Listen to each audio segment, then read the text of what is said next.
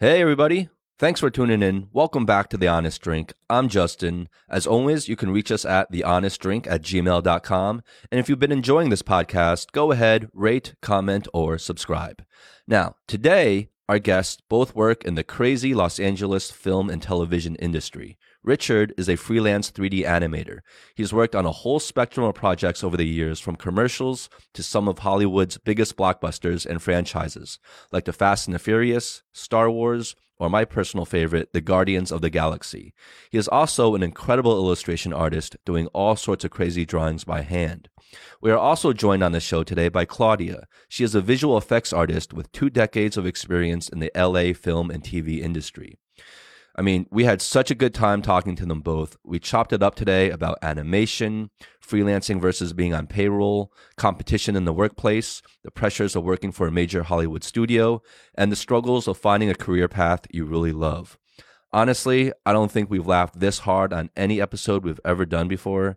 It was so much fun having these two on. So without further ado, please welcome Richard DeForno and Claudia E. Leon.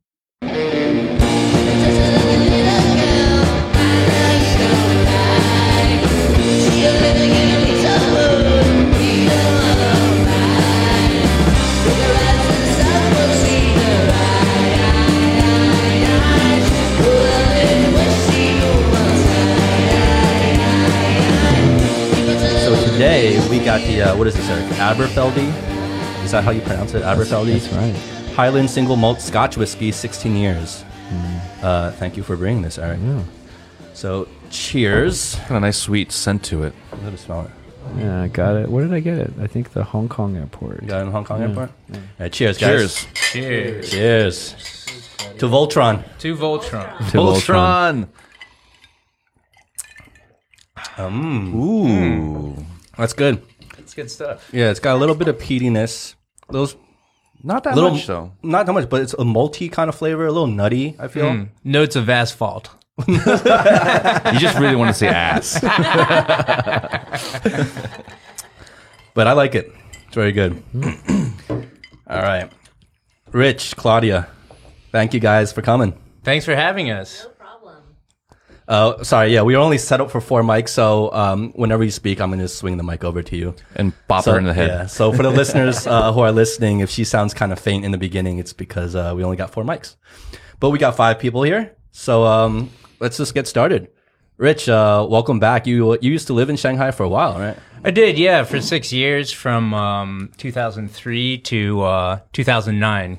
So Wow. Okay. So those were the that's like the golden the golden years. it was, yeah, I think it was. You know, I think in my time I saw like a really big change from the beginning to the end. But um, yeah, it was kind of like a really fun time to be here. You know, it was kind of before things were really starting to happen. In what way? Like what what makes it the golden years or what makes it fun times? I think it was just like uh you know, um a simpler time in a sense, you know. I think it was like things were just starting. There were just like foreigners starting to come over and like things really starting to pick up. But just um it was just a really fun kind of time, I think. Well, we have um we have a term for it here on the Honest Drink. We call it the Wild Wild East. Back then, because Exactly. it, was, it was kind of like a new frontier um, for like foreigners coming here. And if you were an expat or you grew up, you know, out of the country and you came here for the first time, it was it was like a new frontier, and it was kind of like anything goes. And there was it was not as sterile and as civilized as it is today, obviously. So it was just um it was a crazy time to be here, but because it was kind of like no rules, it was a lot of fun to be had as well. Yeah, definitely. I mean, I think that's um, something you know that I enjoyed about it was kind of that chaotic sort of quality, and I think that's what a lot of people enjoyed about it too. So, some people didn't understand it when they'd come to visit. You know, like I'd have friends come from like America or other places, and they and they just would say like like why do you live here? Like it's so it's so kind of like messed up, you know. But I think that's what I enjoyed about it too. Was like it was it was kind of fascinating, and it was like always an adventure, always like Yeah, you don't know what the day how the day is going to unfold sometimes, right? Yeah, I mean, like messed up stuff happened, and and it, you know, you always kind of like were on your toes. So to speak. I, I always say like, um, you know, Shanghai is rough around the edges, right? And especially back then, but it's those roughness around those edges that gives it its charm. You know, when it, when it's too clean cut and, you know, the, the edges are too straight and square and, and clean, then it, it's, it loses character in a way. Yeah, definitely. I mean, it's uh, it's kind of it. You know, it gets it. If you look at the world, you know, that's something Claudia and I talk a lot about. Like when we travel, you know, there, there's a um, homogeneity to a lot of uh, the world that's in, increasing. I think you know, in a lot of places, you go you go somewhere and it's like fair trade coffee. We got the fucking you know uh, quinoa, like acai bowl. Like everywhere is like increasingly the same and and um you know it's nice when you kind of like can experience something that's a little bit kind of outside of that you know Yeah. and so i mean you definitely it's it's nice being back in shanghai and seeing it like clean and and all that but like yeah part of me misses the kind of the I- rough edge. Can I ask you something? Sure. I mean, whatever pops in your head, can you throw any little story nuggets of, you know, things that happened during your stay between 2003 2009 that embodies this wild, wild east mentality? Wild wild east mentality. Well i mean you know like just something really simple like that i remember like taking a like a taxi for example. I um i was taking a taxi one time and the driver just said like, you know, shit. Like he stopped, he got out and just peed on the side of the road. he just started peeing like right on the side of the road. That's fair game. That's just fair like game. right there, like right on the road. he's like, sorry, I, I, just gotta, I just gotta unload. Yeah, he's like, yeah, he's like, I'm sorry, I just gotta take a pee like right now. And and we stopped, and I opened up my wallet, and I didn't have any change, and and I, I gave him like a big, I gave him like a hundred and then he's like counting out, like he's like e r, something, and I was like, but don't, don't please keep the change, you know, it's just like so dirty. And then we just, you know, with Aric, we just took like a DiDi or whatever, and there was like an air purifier, and there's like I don't know, like moist towelettes, and And the guy act- and your taxi driver back then actually kept the change yes, nobody takes tips here. yeah. No, It's, uh, it's, it's, it's, it's less common now, but you know, there's some people that still do, but you're right. Like just in a decade's time, really 10 years, because you left in what, 09, you said, right? that's right. 2019, that's 10 years. You know, it, it's changed a lot. Not obviously, we almost talk about this on the show, but the infrastructure has obviously changed. That's the most obvious thing when you first come here. But socially, like you're saying, people are less inclined to take tips. Um, you have you have little details in in the culture and society, like air purifiers in the cars, water bottles, the the the technology boom of just even having an app like DiDi here. It, it, the, the speed of change and, and the, the the the amount of change is, is crazy.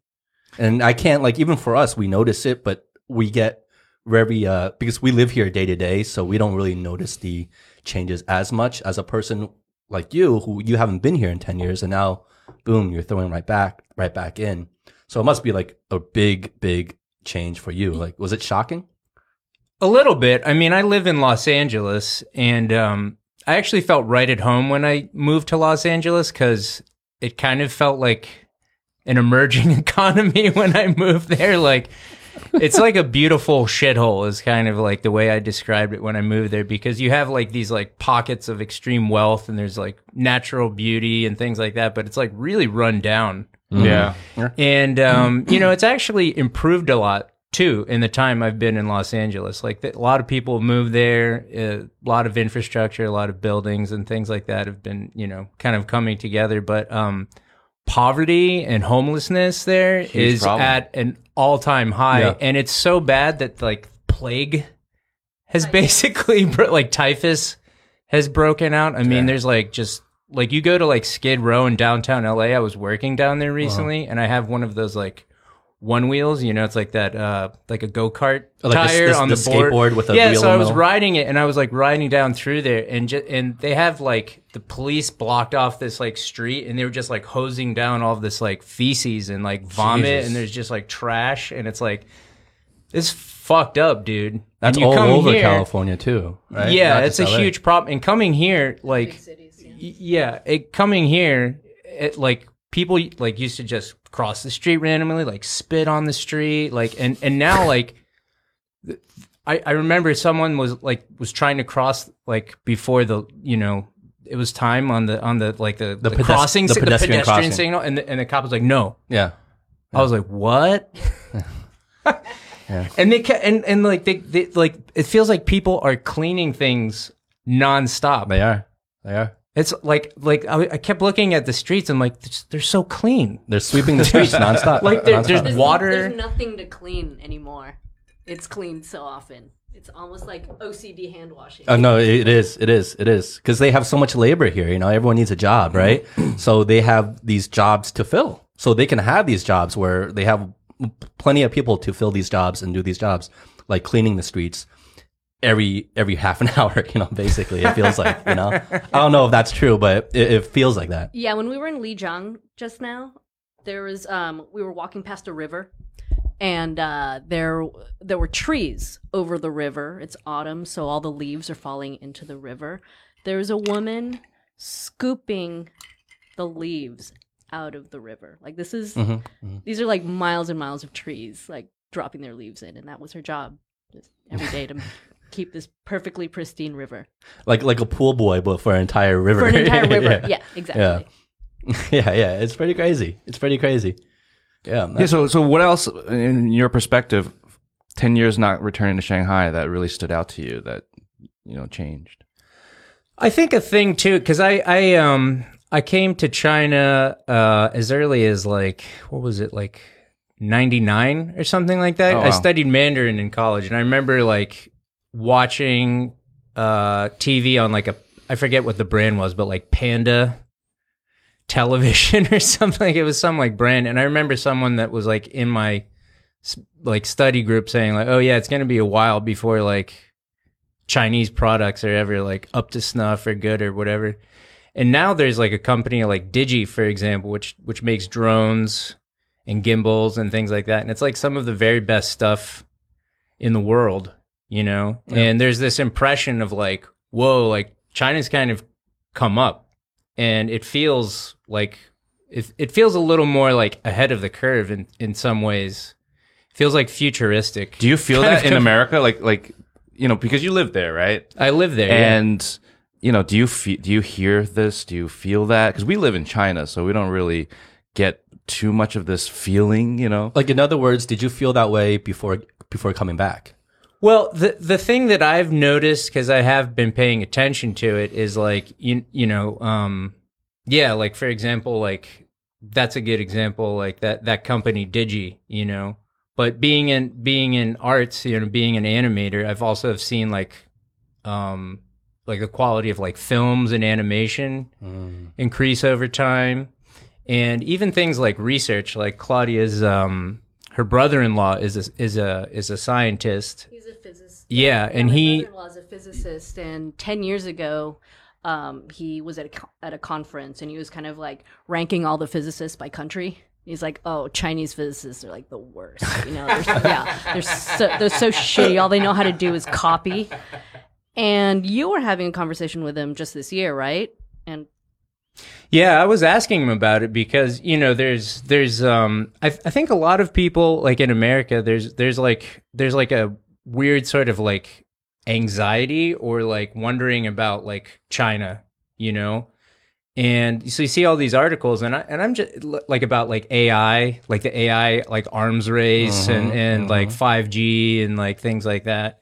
And I was asking him like, you know, what's what's the quality of like the research being done there now and he's like honestly it's like it, what it didn't used to be good but it's like it's good now Yeah. you know so you in in a lot of different aspects you really see that but um like another really good small example from our trip was we were in Lijiang and we went to this little um it was like a it was like a little yogurt and bread store in this ancient town which is like it's quite touristy it's quite you know but it's it's you know it's beautiful it's really nice there. We went there and they have this thing it's like um coffee bread.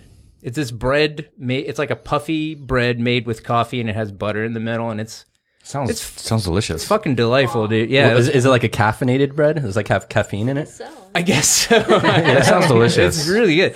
It was really, really nice. Like I was blown away with it. We went back a couple days in a row. But I, I the first day we went there and ate it, um, I asked the guy. I said like, "Is this like a Japanese brand, or is this a Chinese?" He's like, "No, this is from this is from Lijiang. Like we make it here. This is ours." And I was like, "Whoa, Yeah. That's it's pretty sophisticated."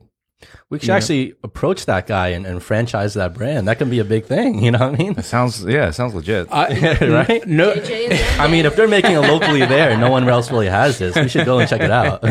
I thought it was JJ Dong Dong, but it's a character for Ding. So it's actually like Ding Ding Dong Dong. I thought it was JJ Dong Dong or something. We got were the like perfect trying to name look- already. oh, ding! Looks like a J. Yeah, it looks- yeah, we were like googling it. We couldn't find I was like, it. "Where's JJ Dong Dong?" So we can't find it. It's ding, right? It looks like that. so this is this is for the listeners out there that know Chinese. Uh, the character of Ding uh, looks like a J, so that's that's why he's saying that. That's that's really cool, man. So I, I think going back to what you were saying in terms of like China coming up, especially with technology and AI, I think that's um and I, I'm we're not going to get political on this on this episode today, but I just wanted to say like I think that is one of the main causes of a lot of the tension, um, political tension between the United States and China right now is that China is becoming quote unquote threat, a competitor to the power of the United States economically. So that in in any and if you go back in history and look at all the kind of like changes of like power and and world powers, it's it's always a threat of another country coming up and taking that number one spot, so to speak. You know what I mean? And it creates a lot of ten- tension and friction, and it's going to last for a long time. This this quote unquote Cold War that we're in, it's going to last a long time. Oh yeah, for sure. I could easily see that.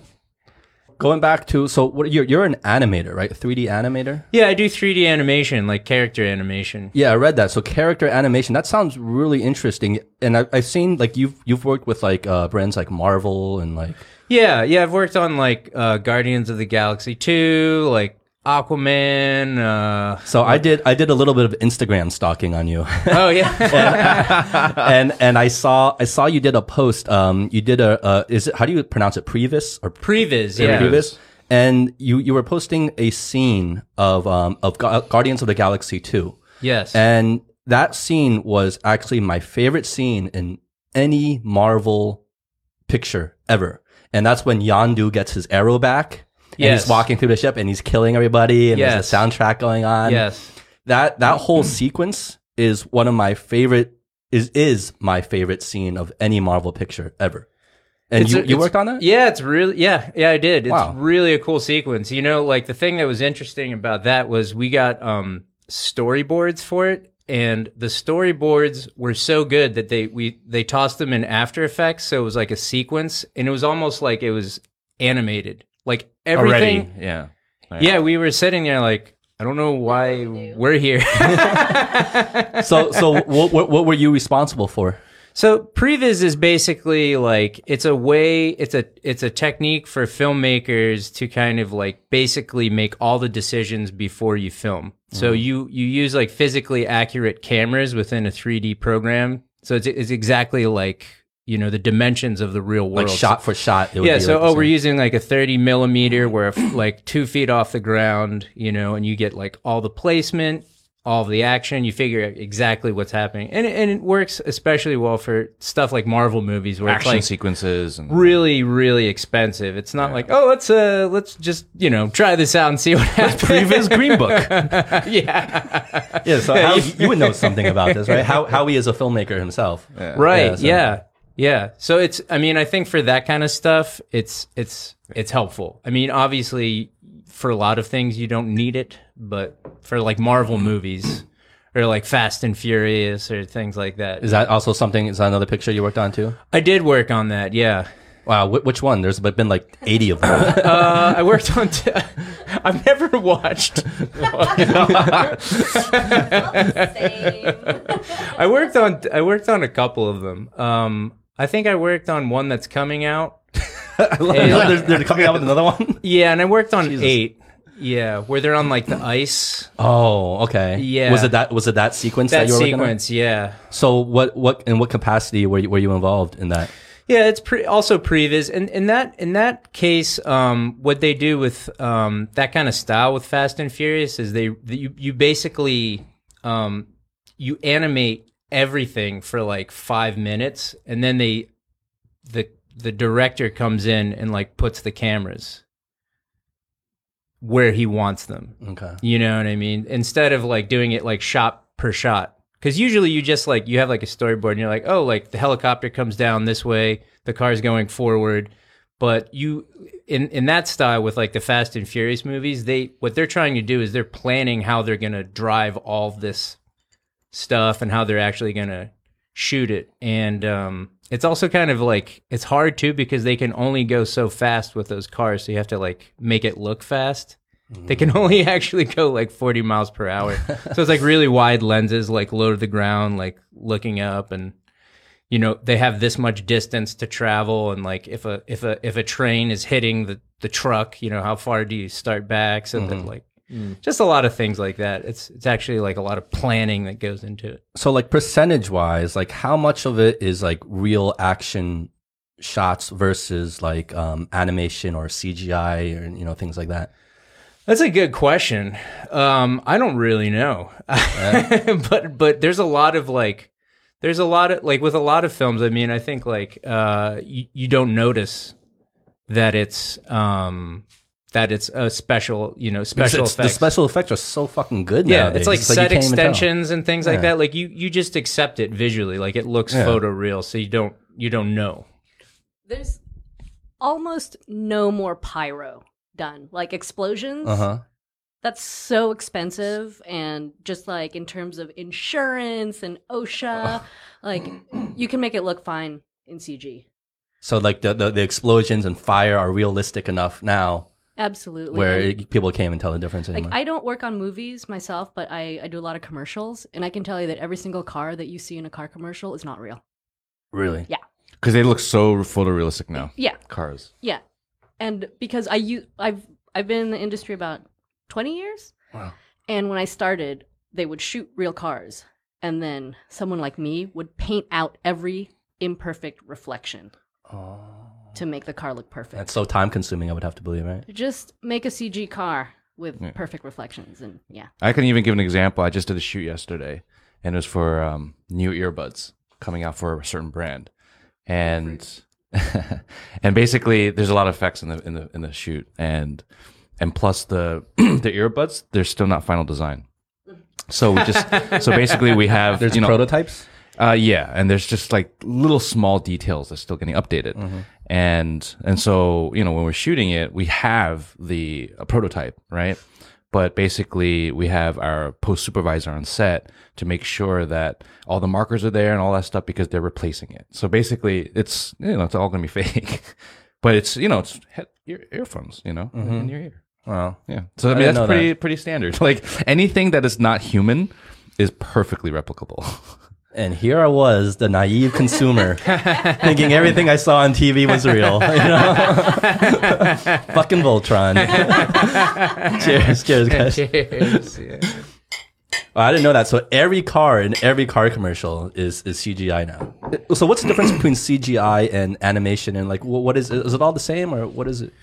Uh, I mean, I think yeah. Basically, you could CGI is like just it's like a catch-all for anything that's like computer generated, mm-hmm. right? Computer generated images. But if it's moving, I mean, technically it's animation, but there's different kinds of animation. For I, so I do like character animation, which is like keyframe, where you you you manipulate like a like a skeleton of something. Like if you think about like stop motion, like with a doll, where you like pose it like pose by pose, mm-hmm. you know. Th- That's that's one kind of animation and then there's like dynamics or effects where you do like smoke or fire or like lasers or things like that. So that's a that's another kind. There's a lot of different like there's a lot of different like specialties or aspects of it. So how would you describe character animation? Character animation is like performance. So it's like it's kind of like acting. It's like making making something move, you know, that could be like uh, you know, a human, an animal, like a little hot dog, you know, like a little sausage or something. You know? So I heard Australian time. An Australian taco, yeah. Aric told me you worked on Spider Man or one of the Spider Mans. Uh, no, I didn't. Well, I worked on a. I worked for Spider Verse. I worked on the um, ti- uh, end credit sequence. Oh, So I didn't actually work. I wish I worked on on the on the movie itself, but I worked on the end credit sequence for it. Well, Spider Verse was fucking awesome. Yeah, it was Yeah, it was fucking amazing. Yeah, like that really blew me away. Yeah, I wasn't expecting it to be like I'm like okay, it's gonna be for kids. It's like it's not gonna be like. But I watched it. I was like com- I was like completely drawn into it. Probably it. the best Spider-Man. I think it's the Yeah. best Spider-Man movie, hands down. And I feel like yeah, it it's better ca- than the movies. Yeah, It's better than the movies, and it captured the character the best. the styles are so great. Yeah. Everything. Yeah. Artistically, yeah, I mean the, the animation was like perfect. yeah, amazing. it was fucking incredible. It was just like this this mix mash of styles, and it just looked great. You know. Yeah. it was really good. good story. so you work on uh, video games as well. Not so much gaming? video games. I've worked when I first started. I worked on a few mobile games, but not not so much the video games. Yeah. So what do you uh, what are you working on these days? The last thing I worked on was a, a short for uh, Star Trek.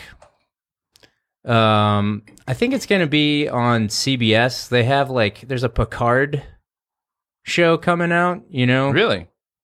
yeah, he's coming back, and so they have like All a, CG? yeah, yeah, the Picard. They they've totally replicated Picard. like young Picard. I mean, that's what they're doing now, right? So, so, so, so now they're they're for example, the most recent Scorsese film, right, The Irishman, right? They have the young De Niro and young um, Pacino, right. Um, Freaking on stage with Tupac. yeah, Tupac. or even Star Wars, right? Yeah. Dead characters back to life. You know, I mean, I mean these days CG is pretty insane, and if and for a lot of people who don't know or or are not privy to this this kind of information, they would never even think twice. They would just be like, "Oh yeah, that's that's real." Mm-hmm. Yeah. It's interesting though, because I mean, like, it is. You do have this idea of like uncanny valley, which is like the if something is ninety nine percent like human, per, like human perfect.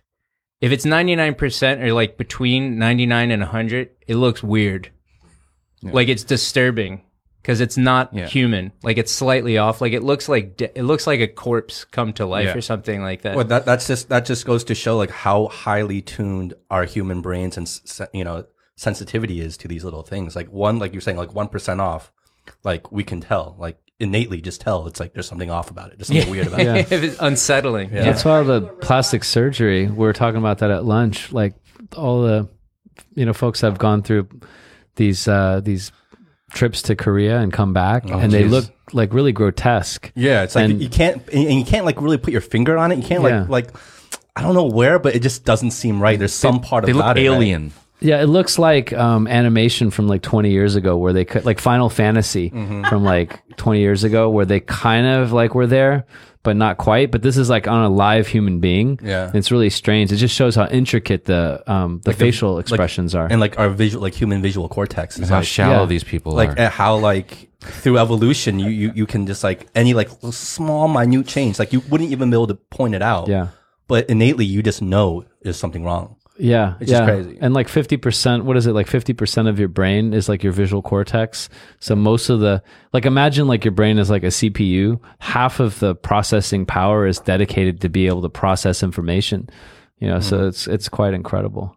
so rich where where do you see um the future of like animation technology going like like because it's at a level now where you can hardly even distinguish like you have to have a trained eye to maybe tell the difference maybe right so like in, in another 10 years like how how much crazier is it going to get Well, I mean, I I think uh, you know some people they they feel like um, the, people get worried. Like for example, there's like a lot of motion capture, especially in like uh, films and uh, video games where they use like actors, and even like with like the the iPhone, you know, like you can you can um, you know you can use your face to animate like a like a character, The for example, right, yeah. and and some people feel like oh no, you know that's it's the end of my job or something like that. I don't see that as really like a, a a problem. If anything, I mean, I think like technology is only going to, you know, exponentially increase and it's just going to be, it's going to make things easier. And so really it's just a matter of like injecting taste or sensibility into into things, you know. But it's the process is going to get easier. I think you know what I mean. So you don't think as the um, technology advances and there's more advancements in AI that, especially in your field as a as an animator, it would displace you know human labor?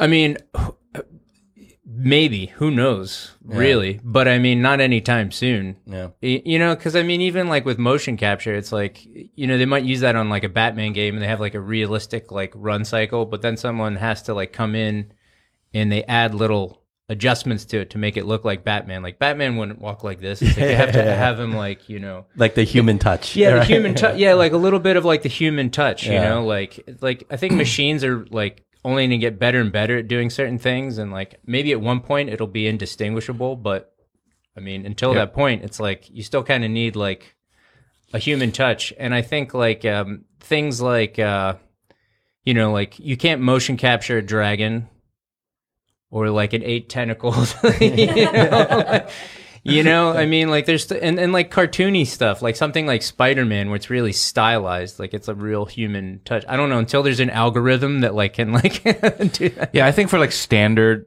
standard, let's say human animation in the future, I think it's just going to get, it's going to progress to a certain level where maybe in the, in the past, you have people specifically doing facial, you have people specifically doing body and stuff like that. But then maybe technology gets to the point where, you know, one person can do it all. And because the computer is helping you clean up everything and, and do everything through some sort of, I don't know, pre-programmed algorithms, right? And so that can maybe I, I can foresee reduction in team members, right? Reduction, Definitely. right? And Yeah. so you you don't have like a like for example now is you have like hundreds of people doing you know effects for or animation for certain projects, right? But then maybe in the future you don't you don't you don't need a hundred, you need ten or Like one person can do the job of 10 people. yeah, in, in a certain way, yeah, like yeah, exactly. Just from a time perspective, like they can do it faster. But right? human human tastes evolve, and so we're basing this on what the expectation is today. And but I think the thing that evolves is what our expectation is. And Rich mentioned like stylization. So like in five years, ten years, our taste will change, our preferences will change, and our expectations will change. That's why when you go back and look at the old Star Treks, they just look so primitive. And so as the technology evolves, our expectations for what we see will change and that'll create new needs for you know human beings to be able to create those images or create those types of animation. So we don't really know what those um, you know those uh, requirements will be down the road too. So as the technology advances there will be new ways to combine them integrate them and then add human creativity. And then the one thing that will for sure change is what our tastes are. Well, I think that's on one side, but I think on on the other side is people actually the creators, right? So I'm just going to use a an exam a metaphor for our industry. Let's say directors and cinematographers, right? So maybe 20 years ago, you really had to be like yeah, really had to have hands-on experience uh, on you know major productions to become eventually a director. You had to be trained, very highly skilled to be a cinematographer, to be a director, et cetera, et cetera. But now, you know, people just like pick up a phone, pick up a DSLR or whatever, and then they start shooting. And the next thing you know, they create projects that look great. And then next thing you know, they're a director, they're a cinematographer, and they call hmm. themselves that. And they may not be as technically trained as other people back in the day. So maybe that can be the same thing in terms of, let's say, post production animation, where the access and the, the ability to manipulate and animate that, that menkan, you know, like the, the entry. it becomes like simplified and demystified, right? Yeah, yeah. Like like back in the day, like um, like if you were to like create your own website, like you would have to hire You have someone to like, hire to code it, and like you wouldn't you would have you would have no idea how to do. But now, literally, anyone who has like my dad, my seven year old dad, can go online and you know like subscribe to one of those like sites and and yeah, just like- Squarespace or something. Yeah, Squarespace, and just get a website made with a few clicks of the mouse, right? Yeah. Well, the technology stack is continually be continually being abstracted, and we're building layers on top of it. So, what used to be sort of the cutting edge technology then merely just becomes part of the infrastructure, and we keep elevating above. Uh, We couldn't, you know, like 20, 30 years ago, we couldn't have our own podcast Exactly. because we didn't have the access to distribution, publication, even like the Equipment equipment, the editing, like all that stuff. And now that that be- becomes, you know, incorporated into a tool, then we can apply our intelligence to, you know, higher level functions. So in a sense, I think the one, the one aspect, like the creativity piece, will constantly be at a premium because like the human mind will continually think of new For now. And the, but the audience is always changing. That's the thing right? The technology may or may not change. It probably will change. But the audience's capacity to digest new things will always be evolving will never be static. That's i think so that demand will always be pushing and you know causing innovation to happen. Yeah, no, one hundred percent. The um, I saw on your Instagram, Rich, like um, you, you do a lot of hand drawn illustrations too.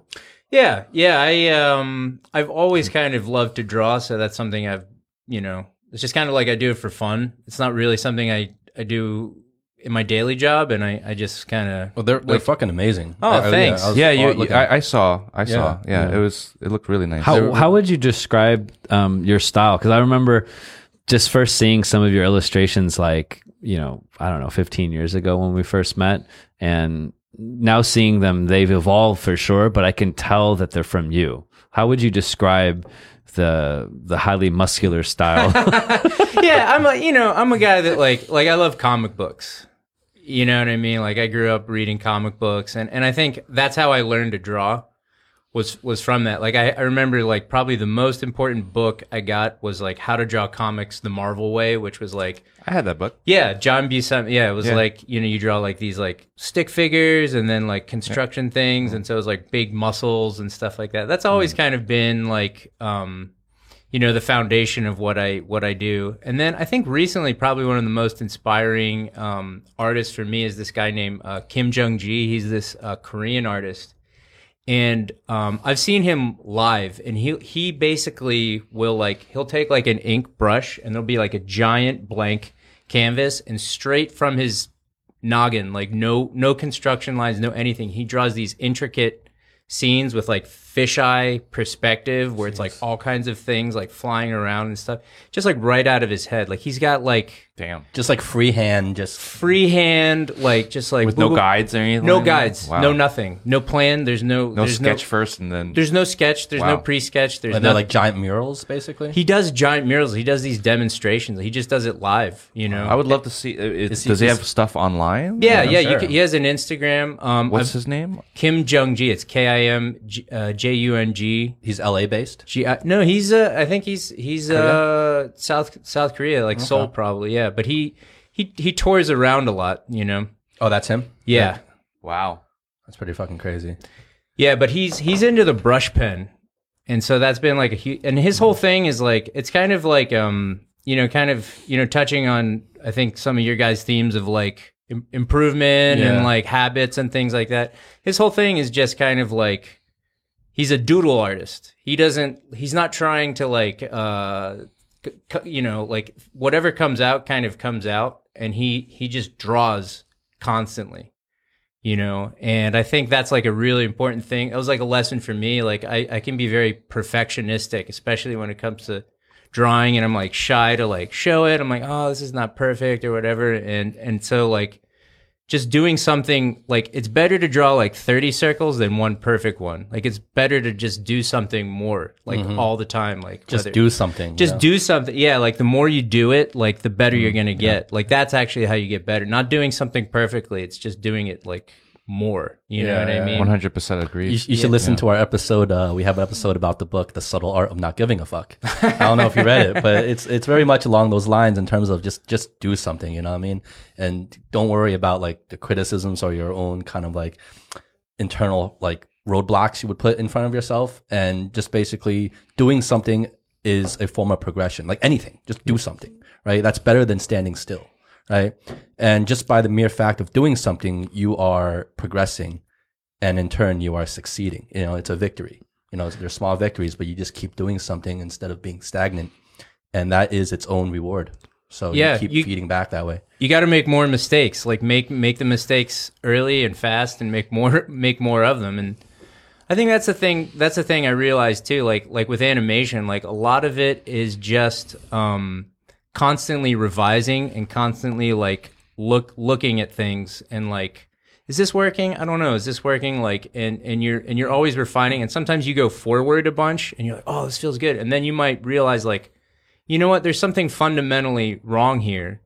And maybe i have to go back you know like several steps and it hurts because you're like oh now i have to like change the whole position of where the dragon's landing Well, you know you know i have to like erase all this stuff Have you ever has, has has this ever happened to you where you've created something and it's you know pretty mature in, in, in terms of your progress? Let's say it's a character animation.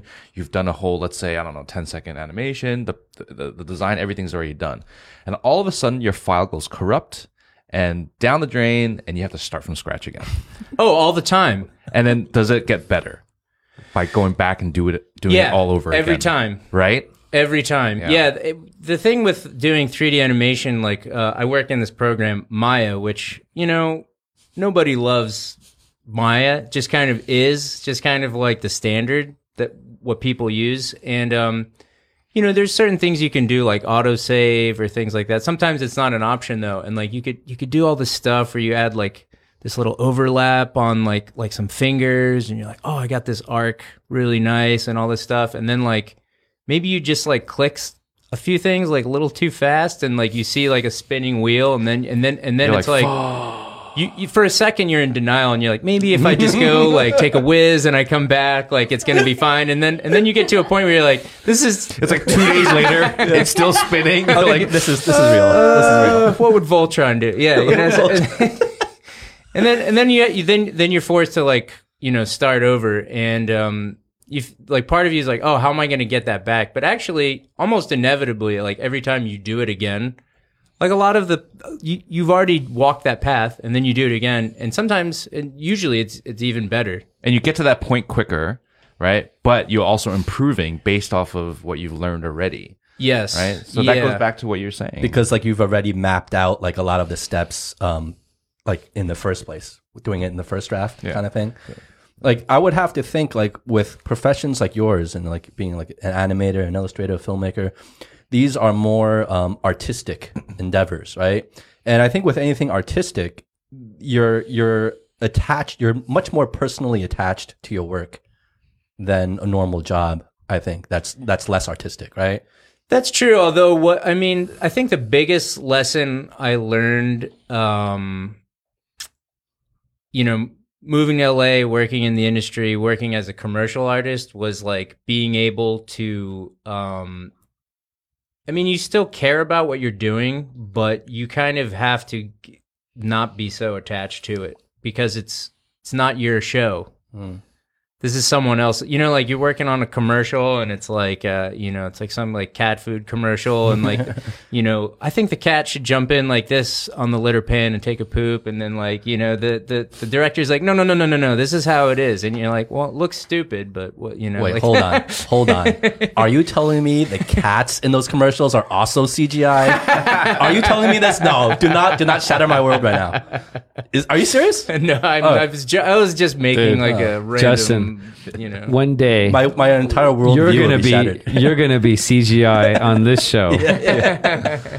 But Rich, you mentioned a couple of things that were interesting to me, and kind of, I guess, circling back one or two steps. So, um, Justin mentioned, are you attached to your work a little bit more? Because it's artistic, and I almost feel like in a way you can't be to your point because these artistic projects now are so complex. Marvel is the cutting edge of like human technology and innovation. It's not like, you know, 500 years ago where you could carve a piece of marble into what you and shape it. Now it's an enterprise. It's like a, you know, thousands of people coming together. You play that particular role. So you take pride in that piece of what you've done but at the same time you don't own the entire thing and so you can't necessarily be as attached you know? But um in a non let's say in a traditionally non-artistic um endeavor like i don't know accounting or tax law or um you know other like corporate types of businesses um you know people do take pride in what they do and they, they do feel a lot of ownership in whatever it is you do. If like if you're a sales guy you might strive to make the perfect sales pitch every time you meet a customer you know? Or hitting certain numbers. yeah exactly. If you're like um you know in tax law like you really strive to make the best business decision. So it's interesting that we sometimes try to put technology or process on one side and then arts on the other side when the intersection of it really is this attention to detail and taking pride in the ownership of whatever you're creating, whether or not the ultimate output is something for entertainment or something that's you know that's that's business oriented and i think steve jobs talked a lot about this right where engineers are actually more you know more creative than you think and artists are much more disciplined than you would imagine Well, I, I, I would consider engineering an artistic venture. It really, it really is, right? Mm-hmm. Like, like trying to design, like, like let's go back to like the, the design of the iPhone, right? When like that, that's an artistic. you guys use iphones oh, okay anyways No, I use Android. okay I like Huawei. i got an oppo No, but that's that, that to me is an artistic venture. I mean, that that takes a lot of creativity, and not just the designing of the iPhone, but the problem solving Yeah, problem because you're solving is a form of creativity yeah Yeah. agree you know and anything you do requires problem solving So I guess going back to what you were saying, like, yeah, I guess it, it doesn't really matter if it's an artistic venture or not, because at the end of the day, whatever you're doing, if you take ownership in your work, you're attaching your name to that body of work. right Right. So even if you're just contributing a small part of the entirety of, of the whole thing, your name is attached to that part. Right. And will forever be attached to that part. And, and I, I think that's just goes back to like accountability and ownership, you know, things we've talked about in, in, the, in the past. Mm-hmm. Yeah. Sure. yeah I think a big thing too with like com- commercial art, you know, working with a team and and something that's like a really salient sort of thing for for for our industry is like ego. Hmm. You know, and like your traditional idea of like an artist is like someone who's like, you know, it's all about me, it's about my expression, and like, like I said, you know, like with that that sequence I worked on, it's like I was just like a really small part of that. You know what I mean? There was like really good storyboards, there's really good direction, there's really good models. Everything was good. I just like did my little thing that was a part of it. It was good because every everything was good. And it's more important to care about kind of like what is the best for like like not caring so much like oh this is my idea, this is how it should be. I'm good at this. It's more like what does everyone think? What is the what is the best thing? What does the director want? You know, and I think like that's something that that's really uh, important. You know, Yeah, I mean, I think the inter- the important thing to remember about film and TV is, um, yeah, there's a director at the top. There's definitely a hierarchy, and us art, we artists are uh, we're artisans, and you have to remember the difference between being an artist and an artisan. So artisans care more about their craft. So we hone our craft perfectly, and we're very proud of the product we make. But we're not artists in which we are um, imparting our specific vision. We're imparting our craft. So that's the difference. Well, I never thought about it that way. Yeah. Yeah, I when I saw Kim Kim Jung Gi, that artist I talked about, he and this um I think he's Taiwanese. He's a sculptor named Simon Lee. He does these really cool actual like clay sculptures, and he's worked on like a bunch of films and things like that. And he's unusual because he's a traditional, you know, uses traditional media. And someone in the audience at this thing, it was really cool. Like he basically he was sculpting something, and then Kim Jung Gi was drawing it, and they were going like back and forth. It was like a like a jam they called it. Hmm. Like And freestyle. Yeah, it was like Sounds were- awesome. Yeah, they were like freestyling shit. They drew like this weird. It was like this weird like dragon monster, and there's these things jumping on it. And at the end of it, like someone was asking Simon a question. They're like, "Oh, you know, like what'd you think about like um because you worked on Star Trek? What did you think about like you know the designs you did for that? Like I was working on that." And he's like, he's like, honestly, he's like, the only thing I cared about was getting paid on time. he's like, you know what I care about is like my own stuff that I do. Mm.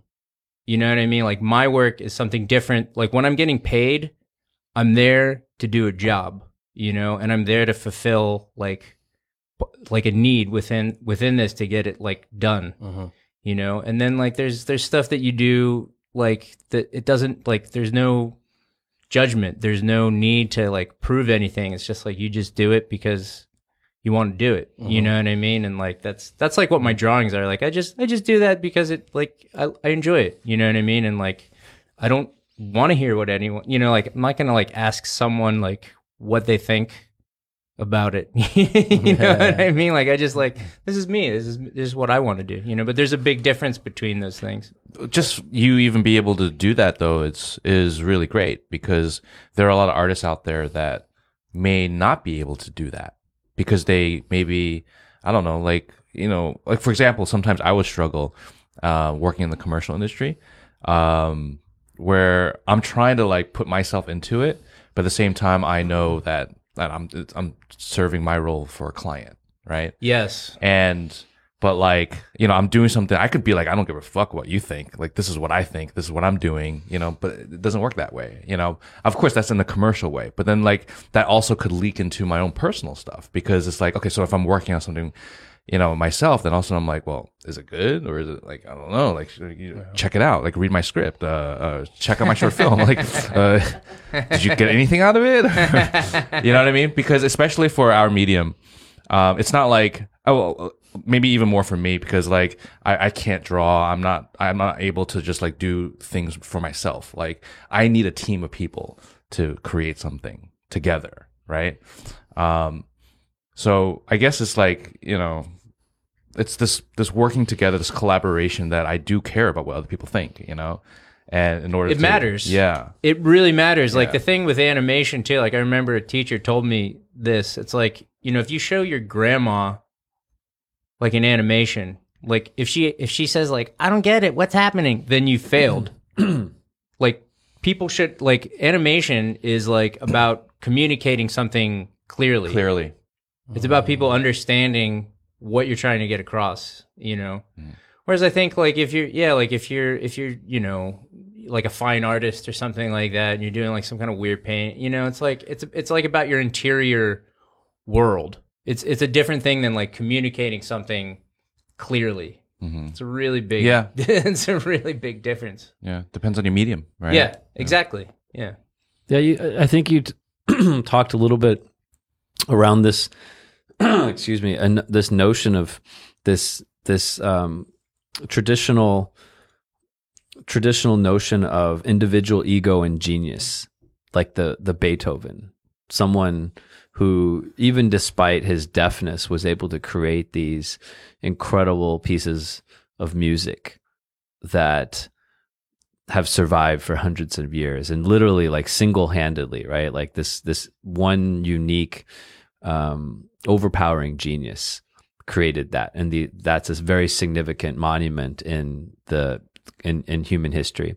And at the same time you have i don't know the statue of liberty or you have um you know the great wall you know and and some of the marvel movies where literally thou- the pyramids where the collective genius of humans came together to produ- produce something that was also monumental. And so you have both. And I think some people, there's some of some individuals that have that interior view and that create great things and then inspire. And at the same time, we build these things that take the collective genius and the collective grit and perseverance of hundreds if not thousands of people and there is that constant tension between the two and you know both of them have kind of moved humanity forward um, but both of them exist you know and uh, you know i think the interesting thing is like to to see your sort of art evolve and you support some of these larger projects have you thought about um, you know what it would look like if you were to be the kind of the artist in it right? I think you can be an artisan and an artist sort of at the same time just at different times. But like what does that look like for you? Have you thought about doing your own films or doing your own animations and then having people support you Yeah, I, I guess I've thought about it. I mean, um, you know, like to be honest, I sometimes I do get the opportunity to kind of like inject myself in, in into what I do. You know, so I think I feel pretty fortunate for that, and I enjoy what I do, and and I think you know, like I could I could definitely see myself, you know, kind of making something of my own like i get ideas for things and stuff like that it is it is hard though because like honestly it's like you know doing this job can be very demanding which mm. seems kind of like counterintuitive because I, like i'll tell people what i do and like normally they're like their reaction is like oh you know that sounds fun Yeah. They're like, oh, It's a very common, wow, yeah. like oh, like almost like in a condescending, like oh, like you, you know, you don't really work, like that's fun. Oh, really? The, you, the you get that kind of reaction? though? I, I do, I do. I think people, or or they're or in a positive way, they're like, oh, that's fun, you know. But like the the physical reality of working on a computer, like ten days or ten hours a day, or like eight hours a day, like it it beats you up. Hmm. And I see a lot of people get run down really hard. I mean, you're sitting, you're clicking on stuff, you're staring at a monitor, you're not moving around, and it can be stressful. There's a lot of demands on you. Hmm. And so, you know, trying to create balance in your life, it's like when I get home, it's like, do I want to like work on a short film? Do I want to animate? It's like, no, I'm going to work out. Like I want to you want to just like be away from any I screen. chill. right? Yeah, I want to chill, you know? Like I have other hobbies. I like I, you know, I It's tough. Yeah. it's it's tough, you know. Is something like carpal tunnel syndrome uh, a common thing that hap- occurs in, in your field? Hell yeah. Yeah. A lot of people. I remember actually I had like um a sports injury a while back and I went to like a uh, a physical um therapist office and they said like a lot of the uh patients they get are people that do computer work. And I've I had like one friend in particular who's uh I mean this is a whole other this guy's a funny guy. He's a Mormon who's lived in China and he's like the only person I'd practice Mandarin with for for many years. But this guy's a concept artist, and um, he developed this problem in his arm. I think it was carpal tunnel, or it was some like nerve, ma- major major nerve in his arm. He would rest his elbow on on the edge of a table when he was drawing, and it f- fucked that nerve up, and uh, he literally would lose ability to like move his hand. And I remember he told me this story one time he was going over to like the Warner Brothers lot or something like, yeah, come by, like do some sketches. We want to see how you work. And he was driving over and as he was driving over, his hand like froze up, like he couldn't move his you know, a lot of people like get like they, they wear all kinds of like guards and things like that. I bought a a standing desk because I remember I mm. had like one month. It was actually right when I really started getting busy and I was like you know, working a lot more. And there was like a month where I worked seven days a week for the whole month. And then I was commuting from like the eastern side of the of LA to the western side, and it's and, and so I was driving like over an hour each way. So I was like sitting for probably like thirteen hours a day or something like that. And I, I developed this like really bad like lower back problem. So there's a lot of things, you know, like like that that you kind of Well, so do you have to like constantly tell yourself like to take breaks and like get up and like move around? Is that Yeah, I well, yeah. So I have a standing desk. I have like a like a mat, and then I I try to just like like I'll just walk around, like I'll just walk outside and go somewhere, get a coffee, or just take breaks. Some people don't though. well, you know, it's actually interesting. Um, there's a time when I was uh, editing and uh, for long hours, and I actually downloaded something called uh, like a it's a Pomodoro technique. Do you know that? Mm, yeah. Yeah. So basically, what it is is like an app that I downloaded. That uh, the Pomodoro technique is uh, basically it's like it start off with like uh, thirty to forty five minutes of pure work, and then it'll click like ding, and then you have to get up for five minutes, and then just remind you like get up five minutes, and then I go back down, and then it's like another thirty minutes, and then five minutes again, ding, and then next thing you know it's fifteen minutes, ding, you know. So it's it basically it times it out for a whole day to make you productive and and make sure that you're constantly moving and, and stretching. I'm constantly ignoring my Apple Watch. like it tells me to get up and walk around every hour, and I'm like, fuck off. fuck, fuck off? It's telling me to get up right. Oh, is it? Is it? It's like breathe. No, I'm not breathing. Claudia, let me ask you though, why is that? Is it just because you want to get get your shit done, or is it like, or like, what what is it that makes you tell it to fuck off? You know? I, I think I, I mean there's there's different kinds of of workers and you know one isn't more productive than the other. I just happen to be the kind who likes to sit and finish things as fast as possible. Mm.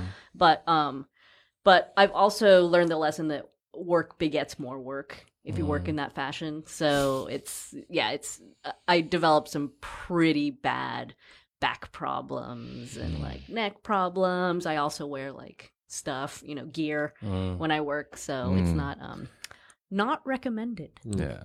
Actually, I do have a question now. Now that I'm thinking about it with your profession, um, I mean, do you ever get hit up by certain projects where the time, the timeline, the delivery date is just so ridiculous, so you literally have to do all nighters to get it out? I mean, do you get those kind of? I Projects? try not to. Yeah, like I, I, what I'm trying to say is like, how do you deal with that? You start off accepting them and you learn very quickly that you don't have to. That there's enough work out there. Especially in Los Angeles where you can you know the studios to avoid. Like I know of a studio where like literally a guy died working too like he actually died. Yeah, Like working too much. that happens a lot in China actually. I can believe that. and the news. I mean, it, it's in the in, the- in the film industry. I mean, I don't know if you guys know this, but um, especially for production designers. So every year, a few production designers die on set because they're working nonstop. Is that is that due to the culture of the studios, the demands, or is that on an individual Yeah. basis? Like, I, I think it really comes down to the studios and the way they're they're run. You know, because it doesn't have to be like that. It- y- a lot of studios, a lot of like producers, they have a hard time standing up to clients, and they don't have the wherewithal or the whatever to kind of like say like that's not you know that's not doable or this is how long it's going to take you know what i mean? And um, i think it's like a systemic problem. Maybe it's gotten a little better but it got really bad as far as like visual effects where it's like a race to the bottom where they like they uh, try to underbid out underbid other studios like y- you know um, even this even a studio i worked for recently i, I learned they would um, they would do like previs. They'd say like, "Hey, if we do pre, we'll we'll give you previs for free if you do if you choose us to do the final shots." Things like that. You know what I mean? Like it's it's very competitive and and like Yeah. I think I think that the a huge problem too with it is that there are people at the top who are not business savvy who who don't understand kind of like the the rudiments of of business that are making these decisions. And you really you really get backed into a corner you know what i mean? And and they, and it and uh you know shit rolls downhill. Yeah. shit rolls it rolls down the street and like people get thrown under the bus and like artists yeah like s some people yeah i mean i've i've been in situations where i've definitely like i remember one studio it was i i, went there in the morning and i worked till like 5 a.m and then I came in the next day, and I remember just told like I'm charging you for two days. Like I was here two days. That was two. That was two two work days full Yeah. time. Just just straight. That's it. yeah, straight. And some people some people are shy about it too. You know about like asking for like Well, it's I think it's maybe not even shy. It's insecurity because they feel they maybe they feel like well if I if I say something then they're just gonna hire somebody else. yeah, they're like they feel like they're Yes. replaceable because the Yeah. competition is so fierce. Yeah. Yes, that's that's a huge that's a huge problem. Um, people are afraid to, you know, ask for ask for like a good day rate or good like good good money, and afraid to like say like, hey, I want overtime or or things like that. You know. Yeah, a lot of people, um, especially in the U.S., I think it's taboo to talk about money, and especially for artists. So, like, whenever I go to a studio, like a new studio where there's new people, I'm like, "Hey, what are you making? What are you making?" And some people people will be really shy about saying mm-hmm. it, so I'll just be like, "I make X amount for you know this number of hours, like FYI." So, if you're not making that, you need to sort that. Yeah.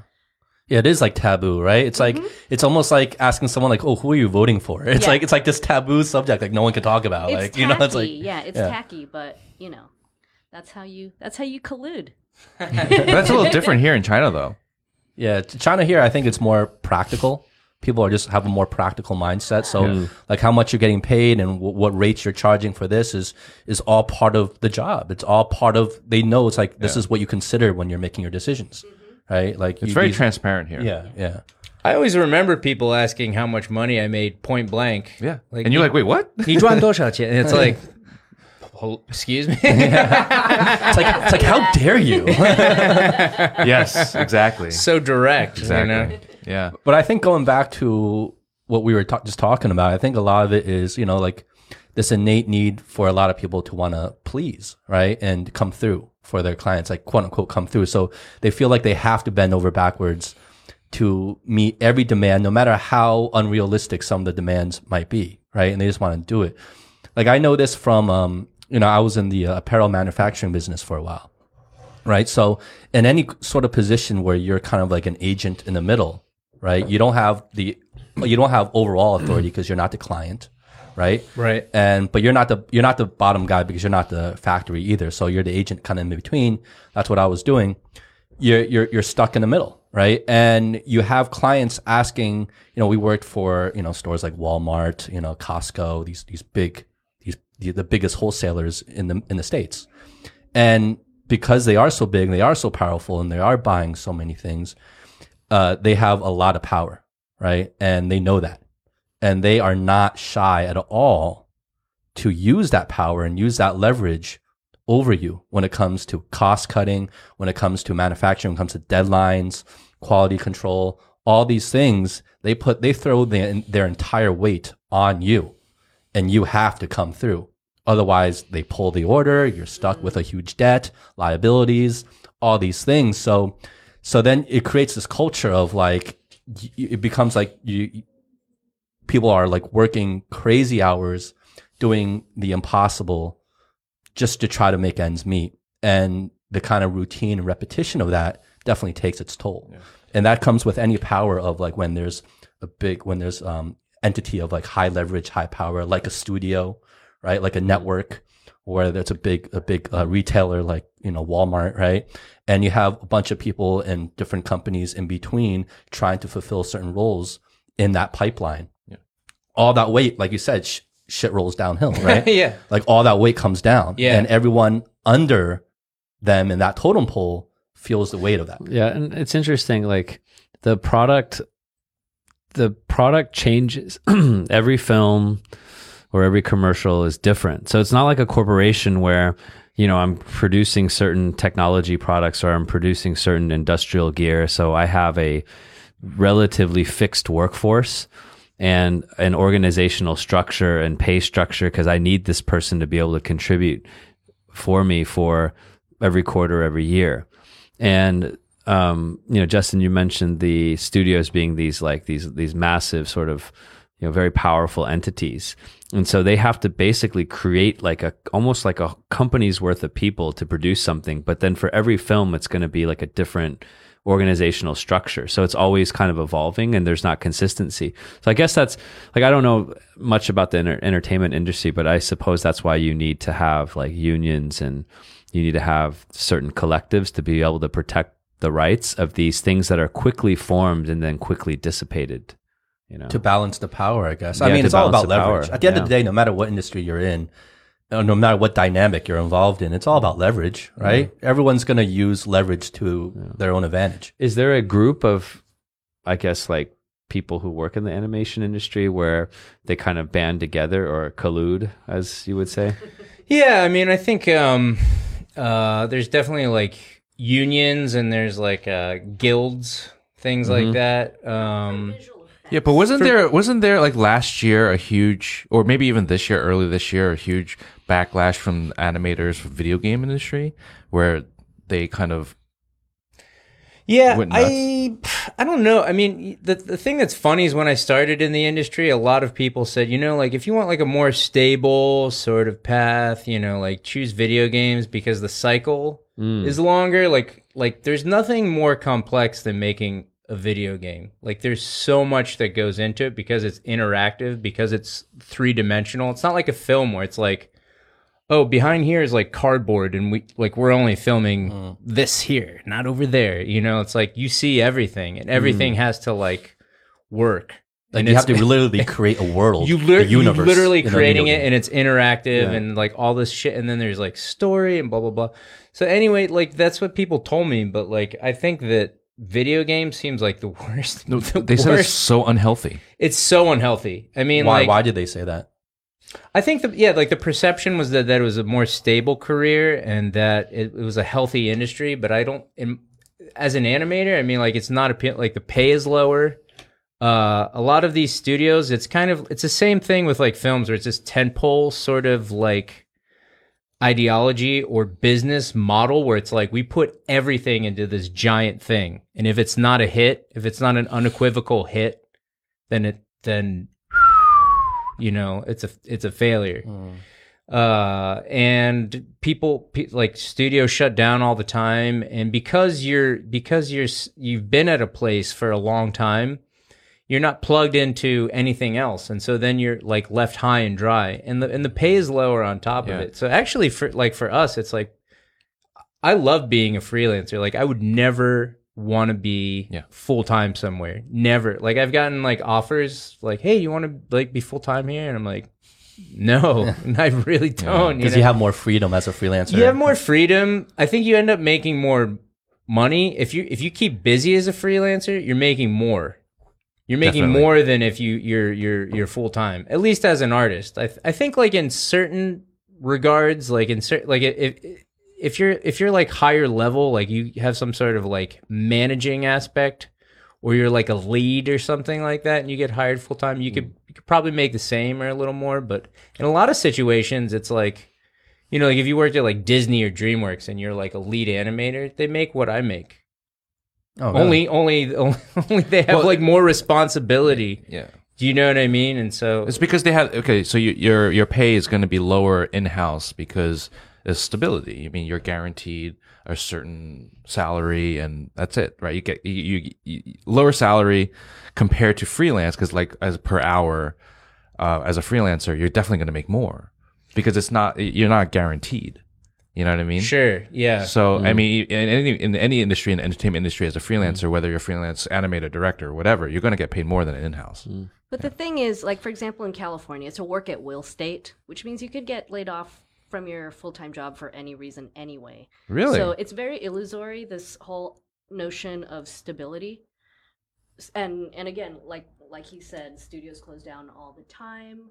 So you're you are actually a better artist if you're freelance most of the times because uh, when you're in a full-time job you know sometimes you come in you're hungover you kind of like phone it in and you're just like on facebook all day you never do that when you're freelance every day is your first day of school yeah. I think like my favorite analogy for being a freelancer versus, versus being full time, it's it's kind of like uh, it's like dating versus being in a relationship.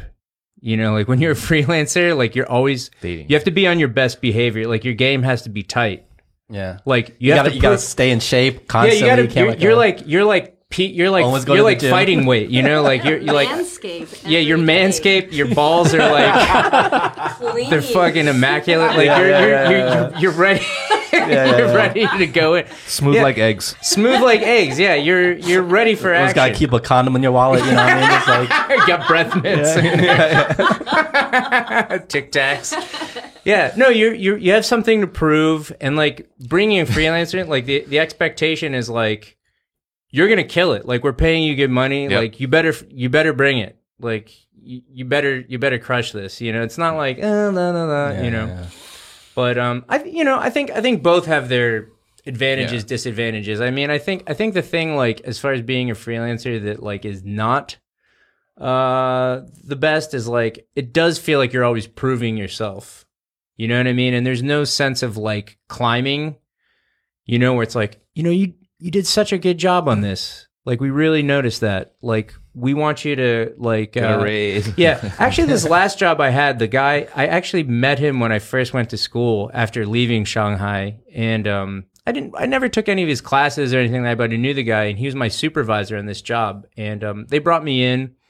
Um, I actually got hired through this agency, and I was working for this company on this short film, and and he came, he came up to me afterwards, and he's like, you know. Like we really appreciate what you did here. Like you really inspired a lot of the younger animators and like all this stuff. And he said all these things that it was just like it was like so nice to hear something like that. You know, like you never really get that being a freelance. It's kind of you're you're like a mercenary. It's like Yeah, exactly. You know, it's like it's like it's like wham bam, thank you, ma'am. You know what I mean? Sure. It's like It's like a know- one night stand over and over. It's like again. yeah, it's like a one night stand. It's like you like like when you wake up, you leave. You know, like you don't like cuddle That's in the not- morning. not the- yeah, there's no not the worst position to be in, though. It's No, not but- the worst It's position to be in. hot one But do you have- but you do you know, have- like it's like Taye Diggs, and then you're out. But do you have like a rating system? Like, how do they? Is it word of mouth? Like, how do they know? Well, Like- I- what you're saying right now is what I, what I wanted to, to to bring up because I think it could be dangerous if you just because we're talking about freelance as, as if it's like this the, the way to go, right? But it's actually not for everybody, right? No, no, it that's, not That's the thing. No, it isn't. Yeah. No, it really isn't. And I think, like I said, you know, like I, I'm not, I'm not trying to say like, ev- you know, it, it's not for, it's not for everybody. And some people have like a really good setup, uh, being full time. Like I have a friend, I haven't, I hadn't seen him in like four years or something like that. He had, he had like a kid. Like I, I didn't see him in a while. He's an editor. He does like film trailers, and he works at like the biggest, um, uh, film like film trailer house in LA. He's like full time there, and um, he he makes more money than when he was freelance, you know. And he does that's what he wants to do. He cuts film trailers. He does it all the time, Mhm. and he has and he has a family. So it's like, why why would he want to like Yeah. r- you know like Yeah. it just doesn't make sense for him to be f- freelance. Yeah, like 'cause it's I, not, I believe being a freelancer, you need to have a certain type of skill set, let alone ability. Like your your actual technical or creative ability needs to be at a certain level in order to keep this freelance status, right? Because if you're not that good, no one's gonna hire you. Well, Right. in Los Angeles, everyone's good.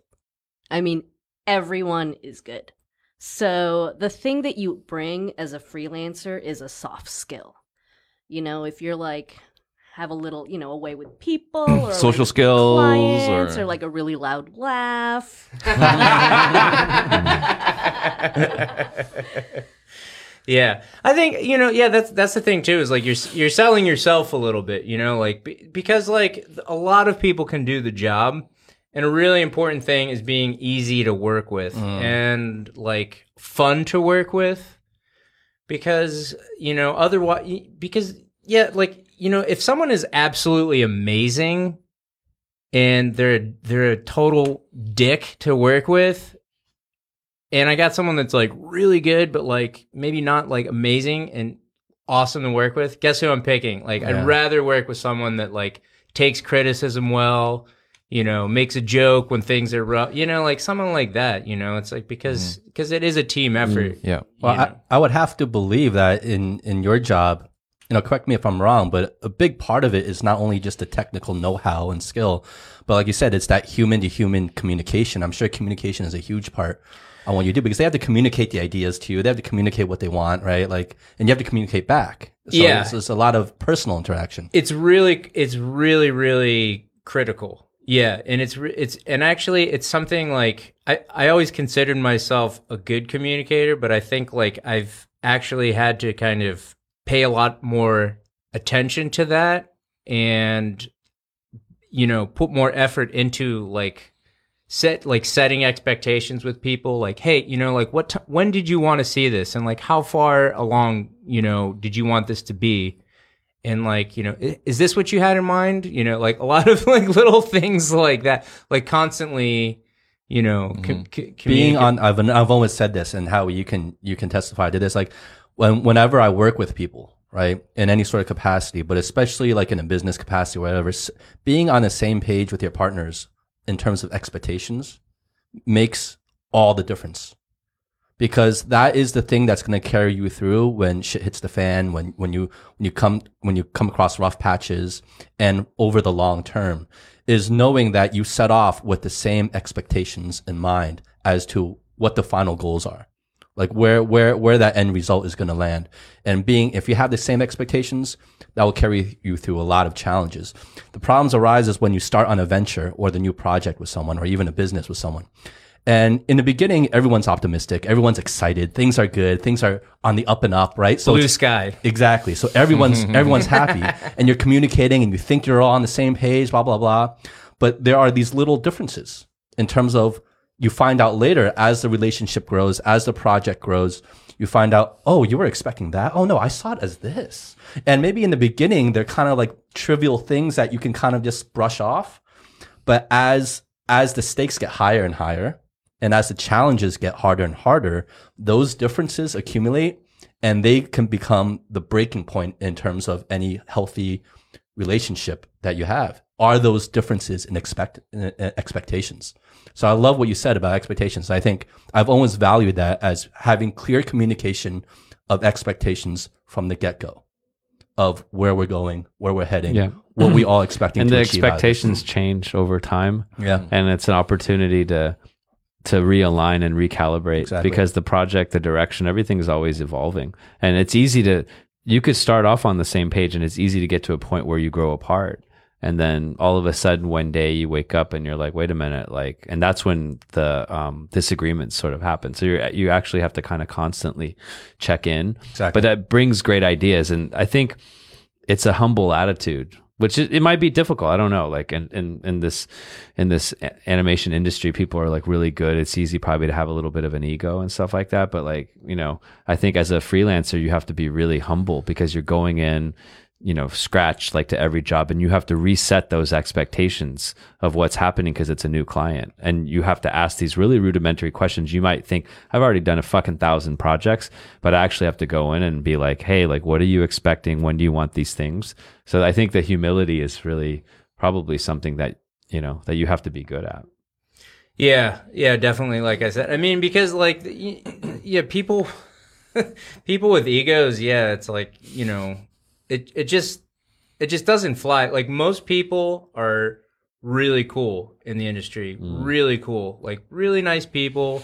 Everyone's talented, but like, yeah, there's always some like, there's always some bad apples, you know. some diva Well, there's you know when someone's a jerk, it hmm. just you, you know it makes it bad for everybody. Like I like uh you know I don't want to name any names. I I worked on that Fast and Furious movie, and that was like one of the worst experiences I've ever had. Why? Like it was because this it was the supervisor. Like if you look at organizations, like if you look at like the top, that really influences the whole atmosphere. It informs everything all the way down. How people perceive everything, how things act, how how everything works. And this guy was just like he was just kind of a jerk. He, he was if you talk to him one on one, he was he was a cool guy. Like he liked to surf. He was from like London. He moved there and he's like, yeah, I like surfing. Blah blah blah. And you're like, yeah, that's cool. dude." You know, he was like he was cool. But then like working, he would show up late to work, and we'd have like nothing to do all week. Like we'd be sitting around like working, like looking at each other, like what's you know what's going on here. And then Friday would come and he'd be like, all right, guys, like we might have to work this weekend, you know. And he's like, he's and he he literally would like point at everyone. He's like. He's like you. He's like, can, you know, like, can, like, can you? It's like, and people would be all like embarrassed, like, I, I- can't work this weekend. And he's like, you. He's like, I, I'm busy, you know. And it's like, you make me, you know. It was like, It was like an interrogation. yeah, it was like an interrogation. It was like we've been sitting here all week. Yeah, we could have like, been doing I'm ready to work. Like I came here to, you know, and and and um, you know, uh, it's yeah. At the end of the day, I think the way you treat people, like the, the example hmm. you set, all all of these things, you know, matter a lot. You know, and and uh, if if you're a, if you're a jerk, like word gets around the campfire, Yeah. my friend. You know, it's not a big industry. Yeah. And that goes back to what Aric was saying about freelance. Is there a rating system? No, but there's word of mm-hmm, mouth, mm-hmm, mm. right? There's a word of mouth. It's not just about your portfolio. It's, you know, what people say about you. And yeah. Well, I think a lot of people also get um I don't want to say spoiled, but it's not spoiled. It's like they get entitled Well, it's not even entitled, but they they learn they learn early on because they see all these truly great artists and designers and these people who are at the top of their field. And notoriously, we know we hear all these stories. A lot of them are divas, have huge egos, might be not the best personality types, but they're so good at what they do. You have you, you put up with it. You know what I mean? Because there's a demand behind what they do. And then so you have all these other you know people coming up who are nowhere near the, the the the class and quality and talent of these people, but they have the same kind of Uh, attitudes and egos, and they feel like they have to be this diva or they have to be this asshole, and they they, they feel like they have to fit a certain archetype, right? To like hmm. to to be that person, right? Because they see like their role models like like that, and then And but so the the the most annoying thing is when a person doesn't have that talent or doesn't have those hmm. skills, but they still have like those problematic attitudes and they're a diva and they have these huge egos. That's when that's when it just like it's just Fortunately, there's so many artists in LA that it's it is kind of a perfect marketplace, and it the market sorts out those fools. exactly. That's great. Except for uh, what's his name, Hauser. Oh, that fucking bipolar guy. There, there's literally a guy. There's- bipolar. Who, there's literally a guy who I think he got blackballed so many times. He he changed his name. Wow. He changed his name so he, name, like to some weird like Hauser. Why? like what, what was he? Why, how? Why, why was he so bad? He's like Howie He- Lamb. I think It's think, how we all I don't know. I don't know him. I don't know. Like you better tell this story. Yeah, no, I mean it. He's just one of those guys who he might have fetal alcohol syndrome, or he smoked too much weed, so he doesn't get enough like deep sleep. But there's something wrong with his like. There's something actually chemically wrong with his brain, mm-hmm. and he'll just like lash out and yell at people. I had a really terrible experience with him. Um, a while ago, and then I realized that everyone who's worked with him has had this experience. And yeah, I think there's just something. There, there's something. Is he talented? wrong. No, I had to open one of his files, and you know, like in the in the in the horror flick, when you go to the regular guy's house and then you open, you know, the closet door, and there's this like, you know, blood and like strings and paint, like it that. It, that that would that was what it Wow. was like looking at his file. Wow. Yeah. Interesting. But then, but then you saw him again, and he gave you a big hug. He's like Claudia, and you're like, his name was Hauser. Suddenly, his name was Hauser. Oh, yeah. Different name, different person. it's one of his four split personalities.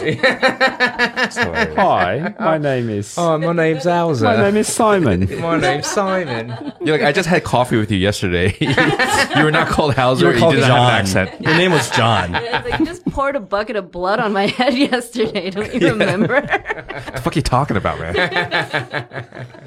So, is it uh as a freelancer in your field, is it common to um get repeat customers, clients? Oh, for sure. Yeah, you definitely build relationships, and you know, um, there's certain studios you just like working with. You know, obviously. The um so going back to that Instagram post where you were uh you, you were you were working on the uh, Guardians of the Galaxy Volume 2. Yeah. I think it, I think it was that post. Correct me if I'm wrong, but you were saying like that was like one of the most like the funnest projects you had been on or something like that. It was pretty fun. Yeah, I mean, um, What, it, what was so fun about it? it was something that was fun about it was we were working on the uh, on the Disney lot, so being there itself was cool. We were working in an old, uh, it was an animation building from like the 30s or something. It was like a Disney animation building, you know. So it was like it was cool being there, and then like the Marvel office itself.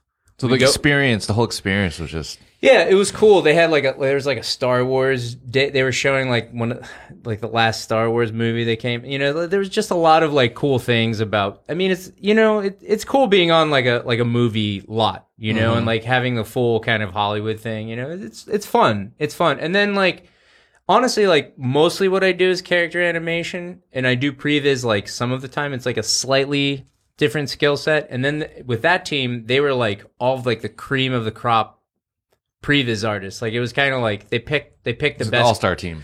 They picked an all star team, and like I didn't like always do that stuff, and they brought me in, so I was like I was in the all star team for a second, you know. So it was it was cool to like work with those guys on this on this thing, and then like you know, uh James like they he wasn't there physically, but he would like look at all the stuff, and James Gunn, the director, you know, he would like comment on things and stuff. So I mean, mm-hmm. it, it you know, it was it That's was- cool. It was really cool. Yeah, Yeah. it was it was it was fun. I definitely like. I I work I work myself mostly in commercials, and then like sometimes I work in films. You know what I mean? And it's it's it's nice to like work on stuff like films where people like care about it and pay attention to it and watch it. Like working for commercials, like the studios, like they got better snacks, they got better bathrooms with like moisturizers in it and things like that. You know what I mean? Like it's it's it's nice, but it's it's it's cool to work on stuff like that now and then. You know, like Where kinda- there's like a there's a legacy to it. There's a culture behind it, like something like Star Wars, right? I think it's it like there's a whole yeah. there's a whole there's a whole culture behind it. You know what I mean? Yeah, I mean you're contrib- you're contributing to like uh you know this this this culture and this and this thing. I think it like builds your cachet a little bit. You know, like if you think sure. about like a like a video game where you do different like quests or things like that and you build different like levels. I think that builds like your reputation a little more. You know what I mm. mean? Like it's it's it's it's it's a good A experience. little stat bonus. So, so tell us when you like when you do do like a really cool film and it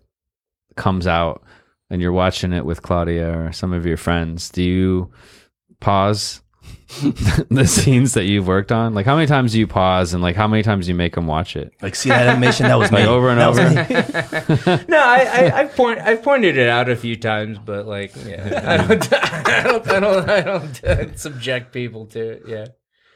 And so I have I have uh the follow up question back to the whole freelance thing. So, um, you mean we were just we were talking about the pluses and minuses of being a freelancer, and for the listeners out there that are freelancers or are considering becoming freelancers, I mean, from your experience so far, what what would be some I don't know anecdotes or recommendations or suggestions or you know tips that you can give?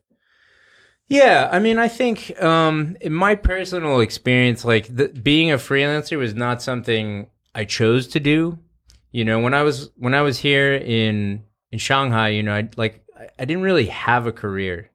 Like I, I came here, I was like teaching English. I did like real estate for a year. I was like doing like random like video production things, like doing some like kind of corporate English teaching stuff. And so when I moved to LA, what I wanted was a stable career. I wanted like a full time job. And so I kind of fell into being freelance. And honestly, like the beginning is always going to be hard and you're going to doubt yourself and you're going to want to quit because like, you know, you, people don't know you. You're not in the, you're not in the, in the circle. you're not in the circle. You're not. Yeah. You're not on. You're not in the ring. It. You know, like people. You're not. You're not circulating. And so I think like it's just kind of. It's just kind of hard. You know, I think if if if you have the opportunity to like uh build your skills a lot first, you know, whatever in whatever form that may be, whether it's like you know you have time to kind of take time off working and like spend a lot of time and create like a good portfolio or things like that or if you do have like a full-time job first and you build enough where you feel like okay you know like i have a little stability i have a little something and i can take a risk now.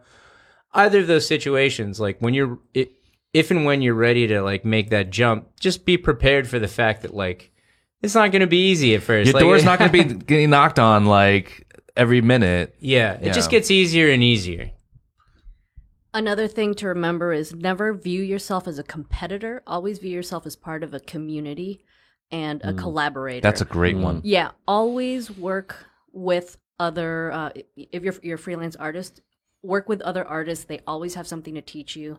You may have something to teach them, and um, word gets around. That's a great It's a one. small community. You know that'll that'll Yeah. come. You'll they'll recommend you. You'll recommend them, and that's uh that's how you get it. That's a great one. I mean, I, I would like to add on to that I got because some nuggets. yeah, that, that was a good nugget. That was a chicken lots of McNugget. nugs So I would like to add on to that because, um, I mean, as a freelancer, you you get booked times, right? So like, okay, uh, my my time slot for I don't know the second half of December is is booked for this project, right?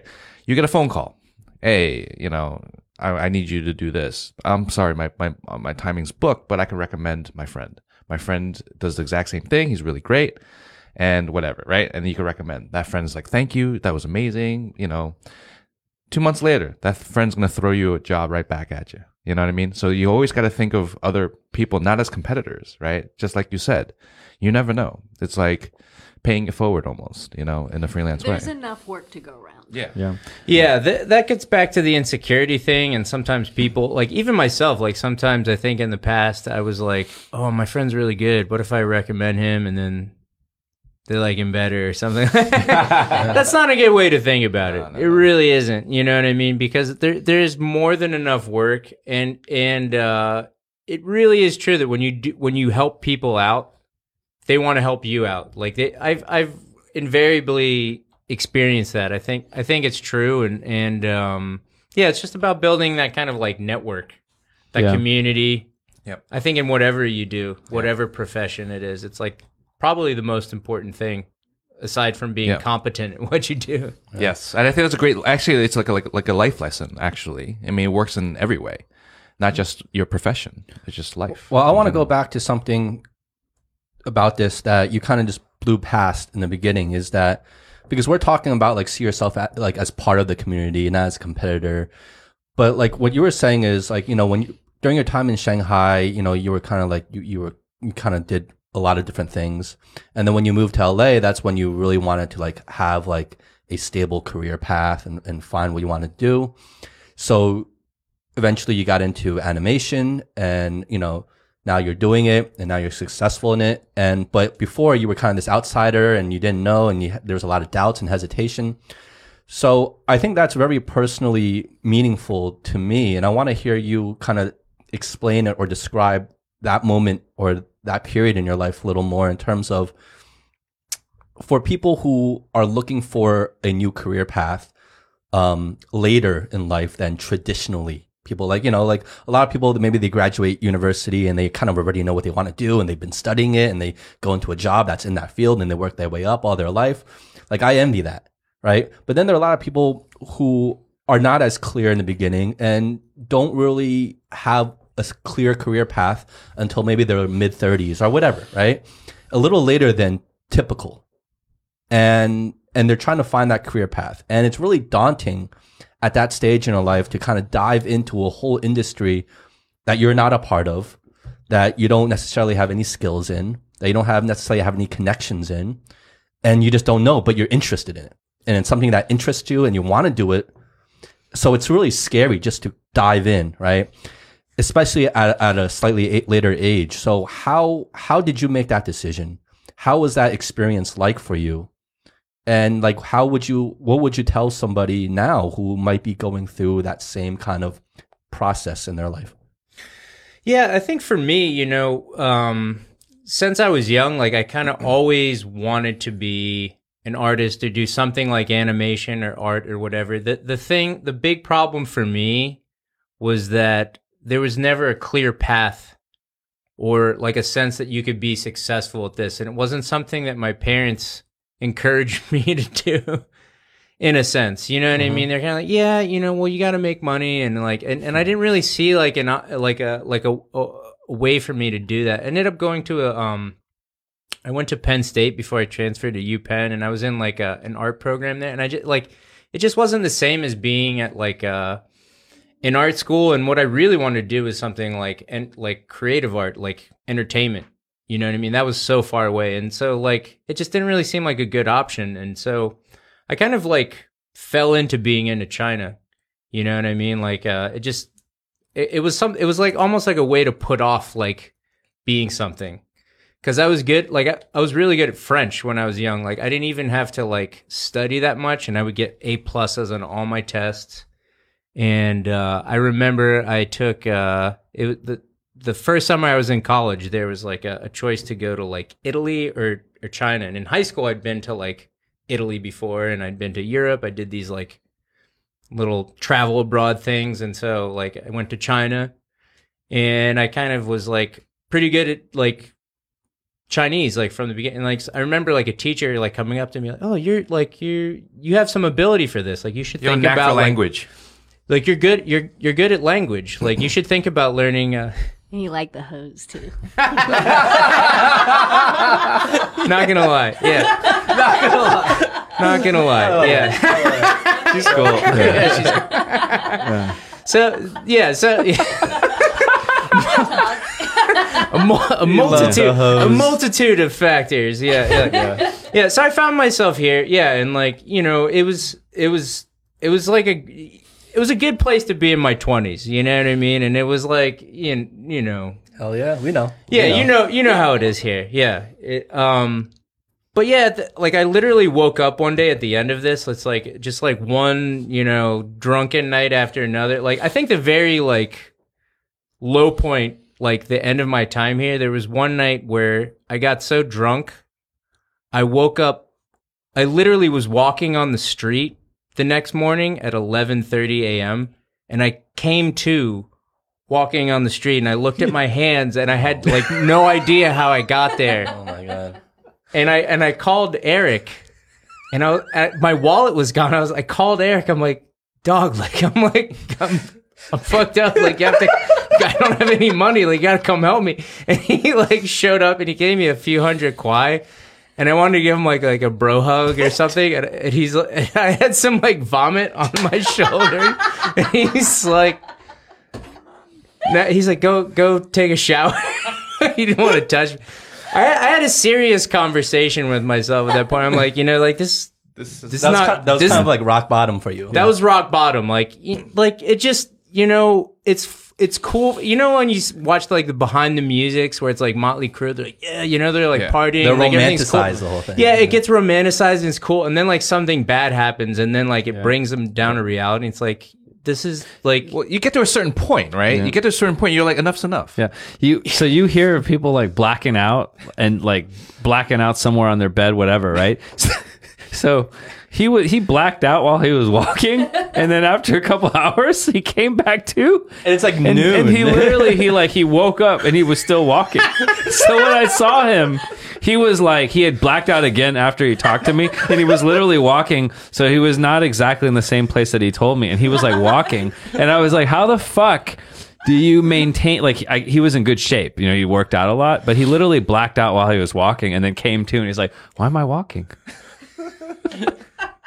Yeah, yeah. So you know, you know that's that story's a good illustration. But I, I, I literally, you know, like I was so gung ho about being in, in China. Like I was like trying to like.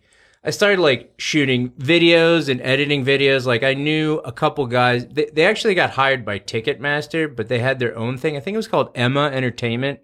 For what they brought like big acts to mm-hmm. to Shanghai, mm. and I think when they started working for Ticketmaster, we did like we shot like a Linkin Park concert video. We did like Celine Dion, like we did all these things, and so, it was. so at that point, you were already in the kind of like the video. I was like, I just I made a decision. Like I want to start doing creative, like I want to do like entertainment. Like so I you want just to started from vi- scrash, and you were I st- yeah, well, I didn't have anything. Yeah, to yeah. lose at Feel like at all costs, I just want to get in. You know. Yeah, I started doing that stuff here, but like I think you know the story that I mentioned previously, and a lot of things. Like I just kind of came to a point where I literally woke up one day and I, I said like I got to get out of here. Like I just felt like I can't really, I don't really see like a path for myself here because I think the people in my mind that came here and were successful, they kind of had a background or they had a career pr- previously that they parlayed into doing something worthwhile here. Whereas me, I kind of like came here and it was like, I think for a lot of people, they may have just spent maybe like a year or two here, but like it, mm. I just it kind of like went a little longer for me. And it was like, I kind of woke up at the end of it and I'm like, I, I feel like I need to take a, like take a step back from this and kind of like go back to square one and and like start over. Like create like create like a career from from you know I. I remember some of these moments um i actually pretty vividly i so we all knew like rich is a super talented creative person. We knew his love of you know, just the creative things and the visual arts. Like we saw some of the work that he did. So we always knew that this was the path. And i remember talking to you and like you were trying to figure things out. And at that point the industry in china was not like everything else, right? Like what we were talking about. Like imagine that the streets were different back then, but also this whole um, creative industry was really different. And I remember you telling me that you know it's just sort of like the the level of professionalism and a lot of things weren't really quite there. And I think it took a lot of courage because I remember I was like super sad. Uh, like you know, Richard and I were like super close, and I couldn't totally understand why he was making this decision because it was like, okay, so you're going to go back like to square one, you're going to start all over. And like that just took a huge amount of courage because you could keep putting it off. And like he had to literally go back. I remember you went back to the animation school. So like he had to go back to like elementary school essentially, right? To pick up this craft. And he just picked up and he made the decision. He was in town for a couple more months. We had the farewell and it was like, like the clarity of his decision was just something like really, you know, looking back, it was very bold. But that's so important. Yeah. right? Because i think it was the last ep- another episode where, um, uh, it was mentioned. I think you said or somebody said it, where it's like you can you can always think about the the result, right? Like, okay, I want to be a superstar. I want to be a filmmaker. I want to be an entrepreneur and be rich, right? You always think about the end result, but then you you have to put in the effort, right? You have to make the decision to put in the effort. I want I want to be slim. I want to be I want to have a six pack, right? I mean, it's it's it's glorious to think about that, right? But then unless you make that decision to get that, right? Mm-hmm. And then no matter what, which could mean starting from square one, and you don't lie to yourself. About yeah, it, and you fucking do it. Yeah. Like, Yeah. like that's the And- biggest thing. And I almost think like he didn't like he didn't have these grandiose dreams. Like he went back and because this was something that he was so passionate about, he was like, okay, I'm going to start from square one, but I'm going to enjoy it. He didn't see the school as an obstacle. He didn't see it as a barrier. He actually saw it as something to enjoy. And then I remember like we kept in touch, right? And like we would Skype or whatever. And, you know, like he was getting into it. And I remember he was like, he was going to the school and I was like, wow, this is really interesting. Cause like I see him transforming as a person too. It's happening. And then I think about, I don't know, what was it like maybe eight years ago? I was in LA and you kind of had already gotten into it, right? And then I saw you about three or four years ago, and then now you're back in China. So it's it's interesting. I do have a question now that you're kind of established. Um, and what do you, how do you see the the industry here in China? And would you ever consider taking on work out here? Yeah, I would. You know, I mean, um, I think it's it's definitely it's definitely grown. You know, but uh, you know, at the same time, like I, LA's pretty nice. LA's pretty nice. I, I have to say, like, I really like. Um, I think the thing that I like, the, the things I miss about Shanghai for sure are like. Um, Not the I really hose. miss. No, I don't. Not anymore. I got a nice one. I That- got that's a for nice that's hoe. for a Yeah. different. That's for a different nice one podcast. Yeah, I got, I I got a smart hoe now. No, Rich, that's that's for a different podcast. yeah, Claudia, go, go to the room. we're gonna get we, we have another we have like a double header perhaps but we're gonna get claudia on to hear the other side of the story the, the better half Um, yeah, the, you know, there's there's so much I miss. Like I really, I, I really miss. Like I was telling Claudia, like sp- like speaking speaking Chinese for me and like interacting with Chinese people. It's like it really is like a wonderful thing. Like we were in we were in Lijiang at one point. We were at this restaurant. We went there like two or three times, and this chef came out and he like cooked these eggs with like fresh truffle and stuff. And he was like, he's like, we don't really get a lot of foreigners here. And he's like, um, uh, you know, he's like, uh like we like he's like yeah i love what i do. And he's like you know these like this is like the very like he was like so proud of what he did. And he was like so like happy to meet and he like took a picture with us. And it was just like it's like a beautiful Mm. it was like a really good thing. And you know and I, and, and i and I, it just was like so because it was authentic. You know, It It- it- the really- moment was authentic. it That's really the- was. Yeah. like he really was like wow like you like what we're doing? He's like i'm so like proud and i'm so happy. And it just was like so it, it just felt really good. Like i really miss that you know and like and and it's just stimulating and fun speaking mandarin and like there's always so much to learn you know what i mean? And i feel like that's like this whole part of me that i kind of left behind you mm. know and like m- that that that i had here It's like this sense of discovery that you don't necessarily mm. have in LA. yeah, like- yeah, something like that. I think I think also too, like you know, like I look at like connection to the to connection to the chinese culture it feels like It is, yeah. I really love it. Like I really love it, and I re- and it's and it's you know like so, there there's a lot of negative things to like China. You know, I'm sure you all like you guys experience it too. But there's there's there's things I really love about it. There's things I really love about Chinese people. Like they're really like they're really wonderful, and like when you really experience that, it's like it's so good. It's mm. so nice. They're really really like good people, and it and, and I miss that. You know, I really miss that. Um, and I definitely miss too, like like living in Shanghai. It's like it's so nice. Like just you walk everywhere, you take the metro everywhere. You know, like, Everything's within hands. Like uh, it's so, it's easy. You know, Within reach. and now you Yeah. can pay with your phone i know pay- you i know you guys were using cash on this particular trip but when you come back like you do everything with your phone Yeah, no, that's yeah. I don't, I don't like, I don't use, I, I don't use cash at home. I use credit cards. But if I could use my phone, that'd be even better. I mean, Oh, like yeah. Apple Pay. we It's have, like, starting though. It's starting. I feel like America is, is starting to catch up. slow Mm. in that regard. Like even Apple Pay doesn't work. Like Claudia loves to use Apple Pay, and it's funny because she's like, "Oh, I can use Apple Pay here," and like it doesn't work all the time. That's Apple. Okay. Yeah, I, Sorry, that's bro. Apple. No, I got, They'll I get got, you. I got a They'll friend. get you. I got a friend that need, you know. I'll, I'll give him a call. Like he, he works on that kind of Yo, stuff. yeah, yeah. Yeah, yeah. Dog Tim. Yeah, Neo, Yeah. Neo Renjani, Shout out, yeah. shout out to shout out to Alex Pay. Actually, he works on that team. We'll get that shit working. Well, that was that was weird. But I have to I have to get I have to get your your view on one thing. So how do you like going back to when you left Shanghai, like how do you just go into LA, the most competitive place on earth when it comes to entertainment and, you know, entertainment work? How do you just dive in there? I don't know. How old were you when, when you? I was 30. so you were thirty. I just turned 30. So had just turned 30.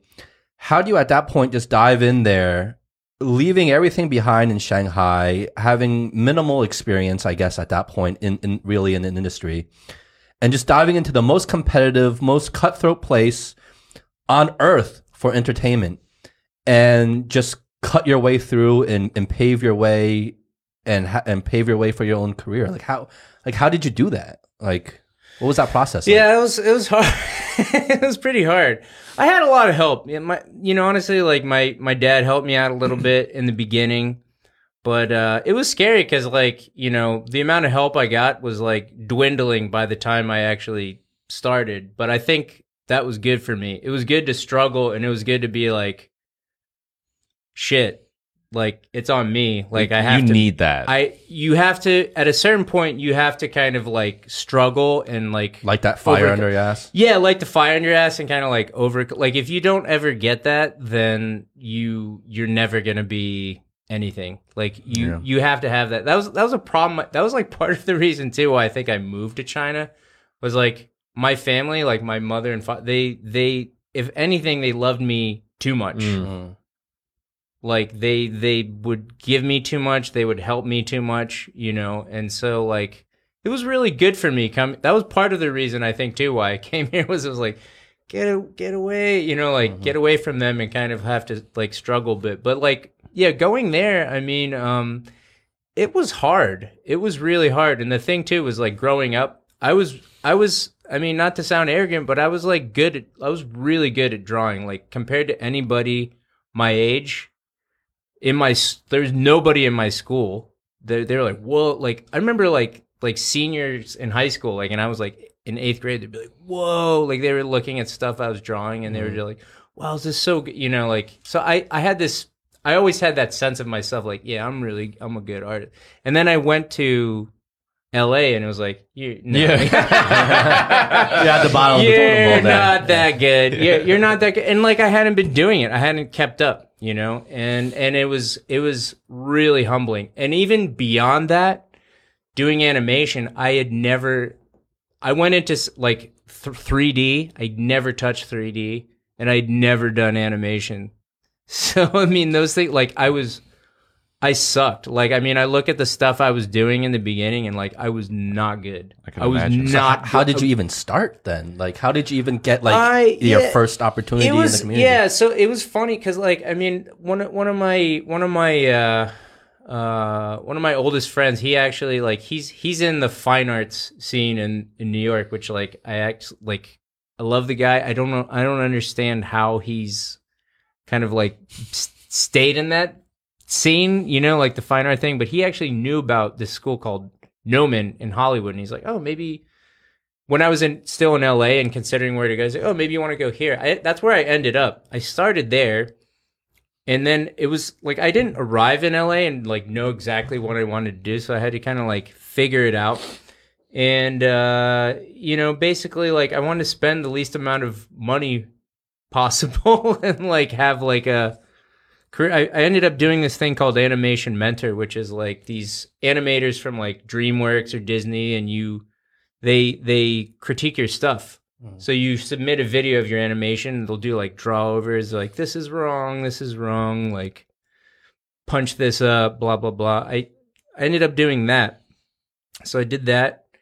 Um I came out and then like uh you know, you I get like random jobs, you know, like I just started picking up things very slowly. So you were freelance right from the get go. right from the get go, and it was like whatever I could find. You know, I remember I worked for this guy. He was like a a trust fund kid.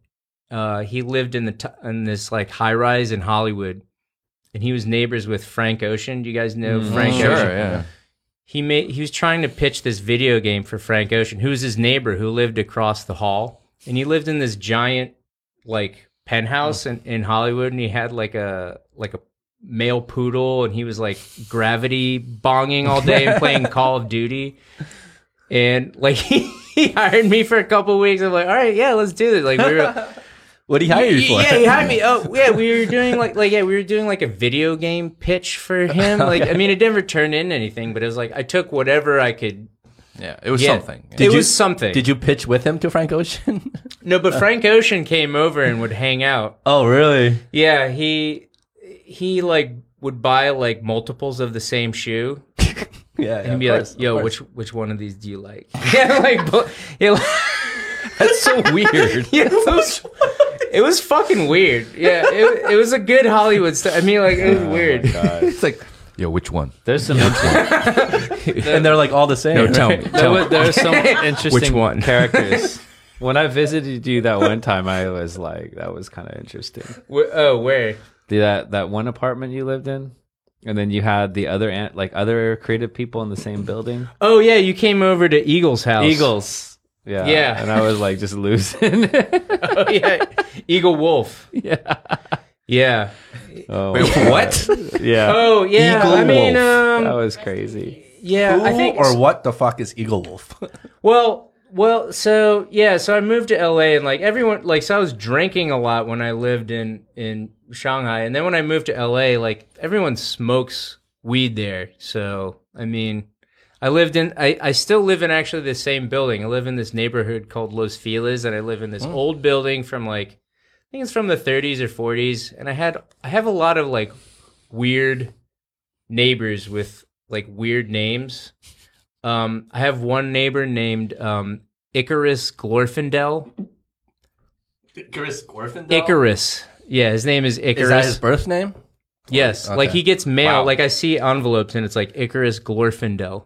Wow. And I had a neighbor named e- Eagle Wolf. His parents were hippies or something. Mm. Like it was like Eagle, course they were. Eagle River. Wolf or so, I don't know something mm. like that. But Eagle Eagle was like literally he had the apartment like right next to mine, and this this guy's place was like a college dorm that never stopped being a college dorm. It was like all like fucking like black lights and like posters and like Macross, yeah, like Robotech like uh-huh, Macross uh-huh. things and like video games and he was like Figurines. figurines like, and like there's like a panther uh-huh. statue and he was like always like then he had that one painting on the wall that would like change. So if you change the lighting, it would go from like day to night. yeah that? yeah he had that yeah yeah Like all kinds of shit that would be great if you're like tripping out. Right? Oh, yeah. exactly yeah people go over there and like all the neighbors in the building would go over there and just like smoke Smoke out. smoke smoke out like really hard yeah Let's go, let's go to Eagle Wolf. let's go. yeah they call Hang with the Panther. they call it the Uh-oh. eagle nest yeah I want to go there. That's right. The Eagle's nest. Yeah, the eagle's nest. They call it nesting. Like, let's go nest. So, um, not to change the topic, but um, what's what's Inktober? Oh, Inktober. Yeah, so Inktober is this thing on Instagram. It's this guy, um, uh, who who's what's his name? Jake Parker. Jake Parker started it. It's it's this thing where you, it's a challenge. It's a social media thing where you do like for the month of October, you do an ink drawing every day for the month of October. Okay. and he gives you like if you really want to do it correctly you follow there's a list of prompts so it's like random words and you have to do a drawing that corresponds to that for every day of the month And it's a competition. Or it's not, a okay. competition. It's like a it's like a personal challenge. Instagram has a lot of those kind of things, right? It's like 30 day, every day do something. Yeah, yeah, yeah. It's something that I like. Um, uh, it's something I've gravitated to, which kind of goes back to something I was talking about earlier, which is kind of like, uh, you know, not overthinking things and kind of like, like it's it's a pr- it's a good thing to practice, like just like doing something every day and kind of like getting it out there and showing it to people and. uh yeah, it's it's I've I've benefited uh, a lot from doing it. So I did this actually this this past year, and I did a story for it. Um, it was involving like pigs. Yeah, I was looking at. Those, yeah, like yeah, they're, they're riding amazing, one. yeah. Oh, thank Yeah, yeah, I yeah, saw it's- the pigs. yeah. It was yeah, it's fun. You Okay, know, Is, is that a a- char- is that a character you created? Like that this this pig guy? like I like she.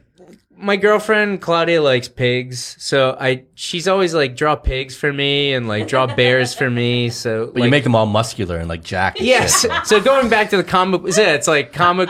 Yeah, the comic. How to draw the Marvel way. how to draw, how to draw, How to draw pigs draw the pigs Marvel the way. Marvel way. Yeah. Pretty much, yeah, exactly.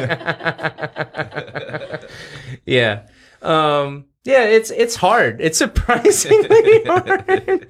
I like it's it was funny because I, you know, I I at the same time I was doing that, I was I was working at this job which was like, you know, where the guy came up to me afterwards and was like, "Oh, you know, you really bl- like so happy with the work you did in Spider." I was doing that job that was like demanding and I was doing this physical fit like I was trying to like lose fat and kind of like do this like exercise thing, you know, I was working out like 5 times a week.